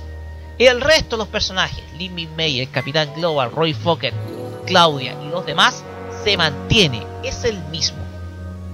La única diferencia que hay también es en la banda sonora. La banda sonora es distinta. Se utiliza en Robotech la estándar que es de Ulpio Minucci que se mantiene por todo, incluso en las otras dos sagas. Aquí, les digo al tiro, si me dejan buscar el dato, la banda sonora se mantiene, o sea, es distinta. Y de hecho, se usa una parte de ella en la película Macros Do You Remember Love, que es la película que una vez difundió eh, la hoy extinto canal Locomotion acá en Latinoamérica. Con doblaje, claro está. Eh, oye, yo creo que mm, creo que todo el tema me, me dio curiosidad porque como como yo soy muy muy metido más en el tema de las series que se han emitido en nuestra generación, la confieso que no he visto Robotech ni, ni Macros ni las otras versiones, eh, pero he visto visto un po- poquitito acerca de dicha serie. No puedo creer porque porque se han mantenido solamente el resto de, los nombres originales y solamente dos personajes con, con nombres distintos y la musicalización distinta. No puedo creerlo. Es como, como te diría que, que, de pronto cuando ve, cuando ves macros te das cuenta que no es la misma música que se vio en Robotech. O sea, es otra y como digamos que, ¿qué está pasando? Lo, lo que pasa es que como la licencia fue adquirida por eh, la empresa eh, Harmony Gold. Harmony Gold, eh, se tomaron las licencias para poder hacer la adaptación para Estados Unidos de la serie. De hecho, como Ya. la serie, eh, te- como Macros, tenía eh, tan poco tan poco episodios, 36, se vieron forzados a alargarla con dos partes más, que fueron eh, la saga de la Cruz del Sur, cuya serie animada es, les digo al tiro porque estoy buscando, procesando datos, eh, Mira, ¿Quién o- uno más que también se- se da cuenta. sí, la saga de la Cruz del Sur y la saga de los Invid o la saga también de la nueva generación. Robotech, que es Genesis Klimber mospeada. ¿Por qué? Porque utilizan la estructura de mechas similar a la de Macros. Si te das cuenta. El eh, voy a dar un perfil de los personajes porque es interesante saber la psicología de cada uno de ellos. Primero con el señor eh, Hikaru Ishijo. Como lo mencioné, es un piloto civil. Es un, eh, es un es un hombre, es un muchacho que se dedica a hacer acrobacias aéreas como espectáculo. Pero tras el, todos los eventos suscitados y el error en el salto dimensional que los llevó a Plutón, se decide alistarse en el ejército principalmente para defender lo que más quiere. ¿Y qué es esa cosa que más quiere? Una muchacha quien conoció en extrañas circunstancias en las salas de control o en las salas de máquinas de la nave. Me refiero a Lin Min Mei. ¿Ya? Es un gran amigo Roy Fokker, es casi su hermano, es su es como su lo trata como su hermano. Y, y en ese momento lo va a visitar a él, más que nada, solamente por visitarlo, por echarle las bolas, etcétera. Pero se ve involucrado en esta guerra involuntariamente y se alista en el ejército y va saltando de grados. Ojo, que va, eh, va creciendo en, eh, jerarquía dentro del ejército.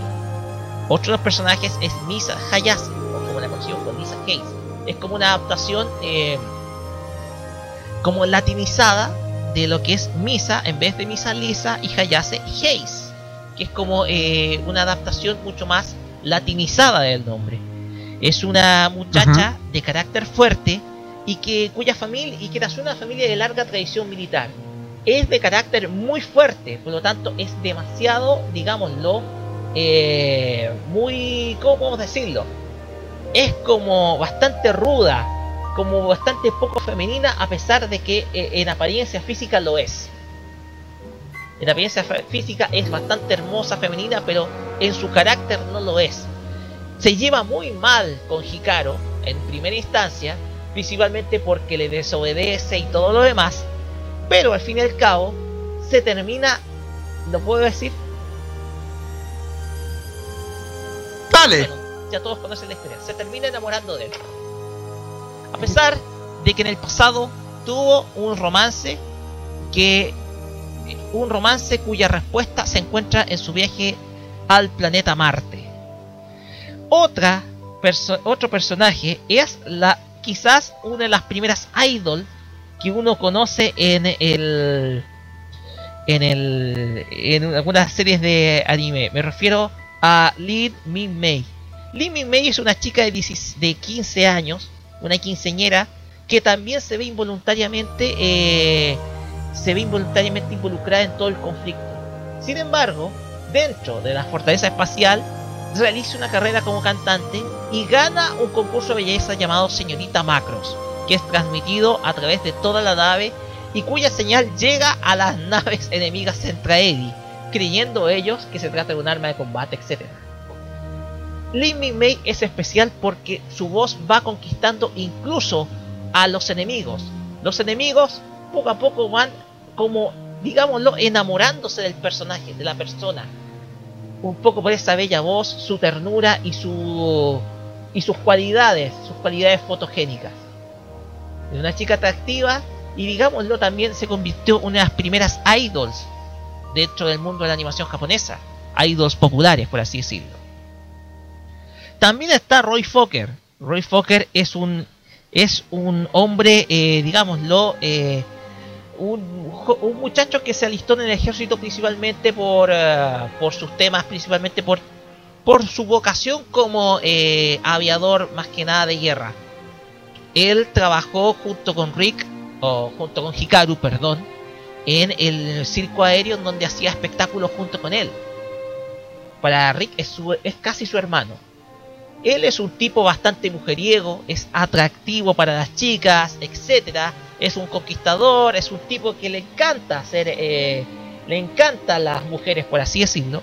Sin embargo, su corazón le corresponde a una sola persona, a Claudia Lasalle, que es como la tercera al mando de la Fortaleza Especial Macros. Recuerden que la primera jerarquía es Global, la segunda Misa y la tercera es Claudia, quien es una muchacha con bastante personalidad y quizás la persona más cuerda dentro de la serie, por así decirlo. Y no me voy a meter más porque si no me voy a alargar demasiado. El tema es que Macros es considerada por eh, la crítica, por un, eh, por, un por un crítico, que se me olvidó el nombre, como una de las cuatro revoluciones del anime. Una primera que fue eh, Space Battleship Yamato. La segunda que fue Mobile Suit Gundam. Y es la tercera, Super Dimensional Fortress Macros. La cuarta fue para él Neon Genesis Evangelion. Pero representa la tercera generación, o sea, la tercera revolución dentro de la animación japonesa. Porque aunque si bien no tuvo eh, una gran animación, digamos, la animación está por ahí nomás, eh, logró cautivar al público por su muy buena historia. Es la historia perfecta. Es una ópera prima espacial.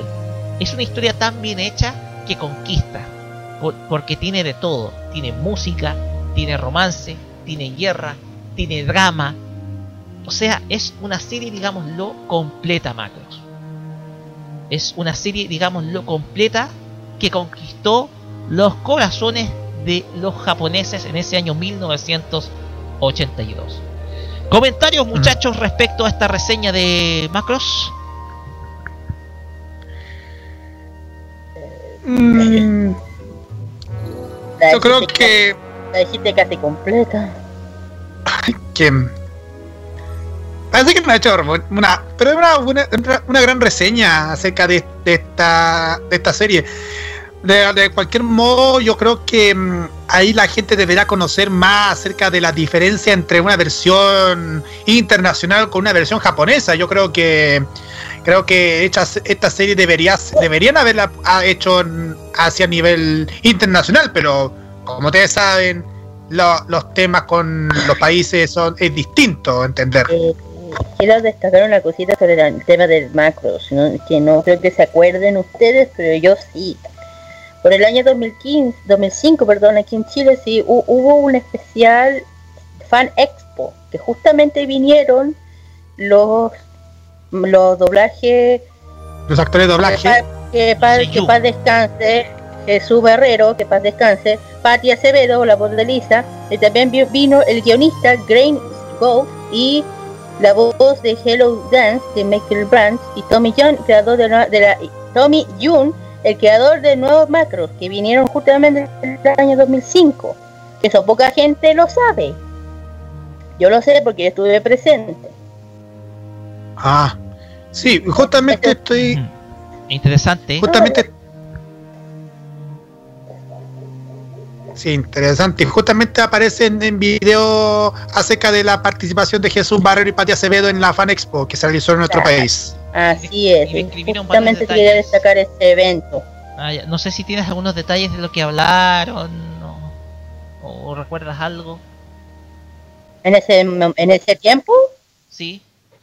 Mira, ju- justamente estoy viendo en un, en un sitio que es animehanai.cl se encuentran detalles acerca de, de, di- de dicho de dicha mm, participación en la en este, en este evento y dice Patti Acevedo que la voz de Lisa Hay de Robotech y Lisa de los. Simpson Serena en Sailor Moon cuenta que les toca vivir una suerte de fama extraña.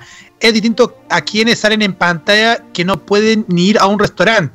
A veces te escuchan y te dicen tú la voz la he tu voz la he escuchado en alguna parte o te piden que hables con el personaje relata tanto Patricia como Jesús estudiaron actuación y ayudan a construir sus personajes. No es igual a la voz original. El director te da una breve semblanza del personaje y nosotros lo interpretamos a nuestra manera. Escuchamos la voz original y observamos al dibujo en pantalla, dice Patricia Acevedo. Es el costo de ser conocida. Así es. Es el costo de ser conocida, sobre todo Patti Acevedo, quien participó en el doblaje. Ah, y se me olvidó un detalle. El Eso, eso lo. serie- se me olvidó el detalle. El estreno de la serie en Chile. De Robotech me refiero. Fue Sí, fue en 1987. siete, en aquel verano de 1987. En el Canal canal 13 y de- Telenorte. Canal Canal- 13 y, y en, por el norte por Telenorte también se transmitió. Sí, yo lo sé porque yo la vi, la, yo vi la serie con mi hermano en ese entonces. Yo la veía, pero apenas porque yo estaba metida tanto con el lado de Pipiripao como el otro lado, era como por donde voy. Oye, hablando de eso, justamente justamente un amigo subió una promo de Robotech cuando se, la, se, reestrenó la serie para el verano del 90. A él le voy a mandar por interno. Ya. Por mientras, Listo. el Carlos nos manda el link, nos vamos con la música y nos vamos a escuchar precisamente el opening japonés, japonés de. Dije japonés, me salió como medio mero. Japonés. Vamos Adelante. opening japonés. Adelante, copones. japonés. Bueno, vamos a escuchar el opening japonés de Macros, que es interpretado por Makoto Fujiwara. Este es el opening full de, el- de la serie en japonés, que ustedes la pueden... Yo creo que ustedes pueden buscar la serie en, eh, original japonesa en, en internet. Va- algunas está con un subtítulo, con subtítulos viejos, es una serie, es una, es un fan, es un fan subtitulaje antiguo pero igual está disponible. Voy a en Farmacia Popular yo lo voy a compartir. No queremos fomentar la pira- piratería, sino que ustedes conozcan cómo fue el verdadero Macros. ¿Ya? Vamos a escuchar a Makoto Fujiwara. Esto es Macros Aquí en Farmacia Popular. Vamos y volvemos para el cierre de nuestro programa.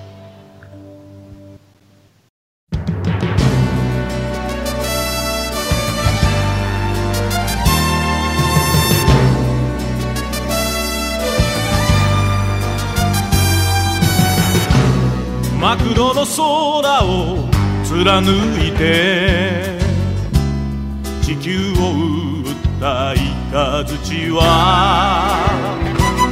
我ら幼い人類に目覚めてくれと放たれた。マクロス。マクロス。惜しくたった若者は愛する人をかばいつつ旅立つ日々を戦い開く。Will love me tomorrow?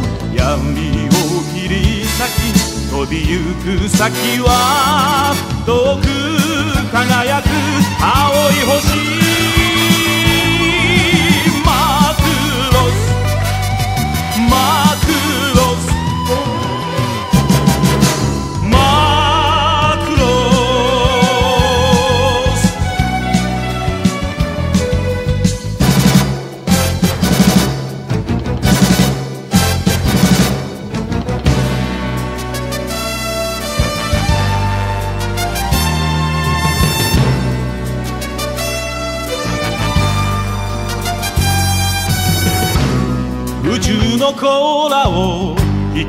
れて星の彼方の闇の中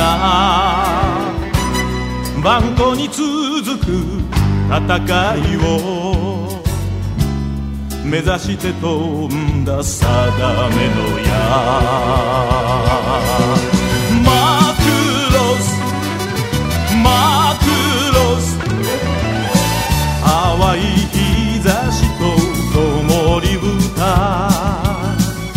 赤子の眠り母の胸愛する日々を戦い守る。Will you love me tomorrow? 闇を切り裂き伸びゆく光輝き満ちる日はいつか。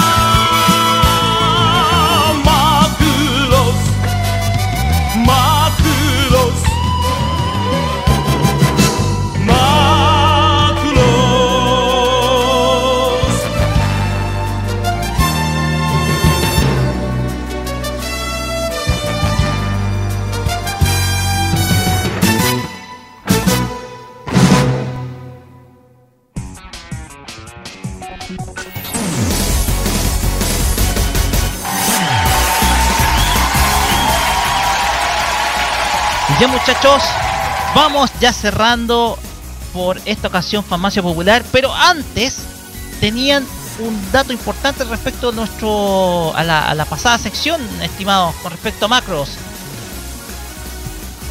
Eh, sí, quería destacar, pero sí que me ayudan aquí también. Que Sí. en Anime Expo ante- eh, Summer, creo, vino justamente una cantante que justamente cantó la canción de Macro Crash, que quería destacar a Kino Arai, que fue invitada. Que se, que se, que tuvo presentación en el domingo 18 de de 18 de junio, eso en el año. El do- 18 de junio del año pasado se estuvo aquí, aquí en Aray. es lo que estoy diciendo. Eso. Ese era el. No. Sí, eh, pero justamente, justamente hablando de ella, a ver si, si déjame buscar la info. Dice que ella va a estar, e- ella va a estar en el Anime Expo de, del, del 17 al 18 de junio. Es- Mm. De este año, dice, este año. Sí, pero yo tenía entendido que había a la anime Expo Summer vino alguien también. No me acuerdo quién. Mm. Es lo que quiero, es, es lo que, que, que quiere que me ayudaran ahí. Sé que, de hecho, mucha gente fue por lo mismo. Ajá. ya, Sí, muchachos. pero bueno, Vamos cerrando ya el programa. Saludos, eh, no sé si tienen saludos por ahí que dar rapidito porque eh, el jefe sí, hace el jefe. Ay, ¿cómo puede que el jefe va a presionar? No, saludos especialmente a todos los amigos que nos, están, que nos escucharon ante el transcurso del programa. Saludos especialmente a, al- a ti, Kira, por, por ser invi- por la invitada de hoy, de hoy día, de nuestro programa. Kirarin. Y ¿Cómo te puedes llamar? especialmente Kirarin 23, Kira eh, o simplemente Constante. Kirarino, Kira, nada más. Kirarin. Kirarino, Kira. Kirarin. Da lo mismo. no se compliquen Oye, tanto. Gracias por compartir con nosotros en este programa. Eh, oye, fue agradable, cono- agradable conocerte. Se nota que manejas también harto, harta información. Así que nada, te agradecemos la presencia acá. Y sí, ojalá exista otra chance que para que podamos, para que podamos estar nuevamente acá en el programa. Perfecto. Así que Eh, Igualmente, Sí, gracias, igualmente gracias por invitarme a su programa, ha sido muy divertido, muy anécdotas también de este mundo friki ñoño, pues se le puede decir. sí, mira, ahí, te- ahí tengo el nombre del artista. Ahí tengo el nombre del artista. la encontraste. Mari. Lijima. Mari Lijima. Mari Lijim. Ah, entonces, ¿no? ¿viste que yo no estaba tan mal? ¿Viste que no estaba tan mal? Mari Lijima, ahí está. Ahí lo pillé. Ahí está, ¿viste? Sí, de hecho, hasta Sí, hablaste ahí lo encontré. Annie Singer. Exacto. Sí, también. Pero me acordé, y ya- pero no estaba tan mal, ¿vieron? No estaba tan mal. sí. Y también aprovechar rápidamente, saludo especialmente a nuestro compañero a nuestro compañero de Farmacia Popular, Claudio Pérez Briceño, que no estuvo este, este programa de la semana, pero últimamente ya estuvo con su nueva pega, de cual le deseamos lo, lo mejor de la suerte y esperamos que ojalá esté con nosotros durante el transcurso de los próximos programas de Farmacia Popular. Y Roque, No, saludos a todos los que a todos los que leen también eh, Anime Manga TV, eh, blog en el cual yo colaboro con noticias y todo lo demás. Y atentos que se va a venir columna para el próximo fin de semana. Ojo, así que esténse muy pero muy atentos. ya. Ya pues muchachos. Eh, Roque, ¿ya tienen la, la boleta? Sí, la boleta con la cuenta. La boleta. Ah, no, no, la receta. No, la receta. Estoy Ah, No sé si escuchan. sí. Ya. Ahí la tengo. Sí, acá encontré. Ah, algo, tengo. mira. Ahí está. Estas ¿Cómo? pastillas son para ustedes, estimada Kirajit. Son eh, vitamina C, o sea, son súper dulces, así que. Ideales para, ideales para que. Ideales para que pueda tratar de hacer más. Más pedicure y también. Con, con. A ver si puede. A lo mejor en algún momento pueda volver a hacer cosplay. Eh, Tal vez. veremos. ¿Quién sabe? Uno se, aún no sé, no se sabe. Ya. Ya pues. Bien, pues. Muchachos, nos despedimos eh, agradeciendo a todos la sintonía de este día sábado. Les recordamos que eh, en un rato más se viene a las 9, se viene conmigo y con todo el panel, encabezado por Pedro Galleguillo, se vienen los imbatibles, el estelar de modo radio. Nos despedimos con el opening, el opening de una serie de anime cuyo live action se encuentra ya en desarrollo y hasta hablamos de Tokyo Ghoul. Y el opening titulado Unravel, interpretado por TK from the League Tosai Secure. Así que con esta canción nos despedimos. Esto fue Farmacia Popular por esta semana y será hasta el próximo sábado a las 18 horas. Despidamos todos cabros. Buena- muy buenas noches y. Ya. Buenas noches, Sayonara. Arigato gozaimasu. Arigato Godaimasu para todos. Buenas noches, sigue en modo radio.cl. 教えてよ教えてよその仕組みを僕の中に。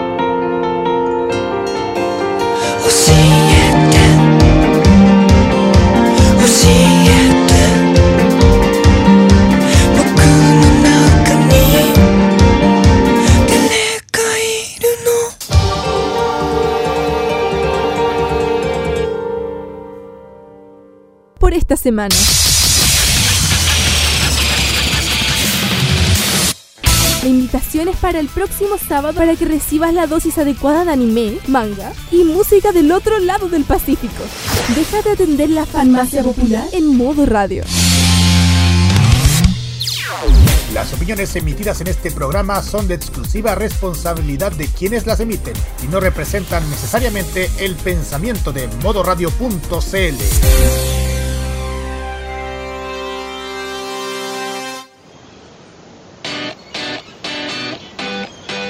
la piscina o en la playa, quédate con lo mejor de nuestra programación. Modo Radio te apaña todo el rato.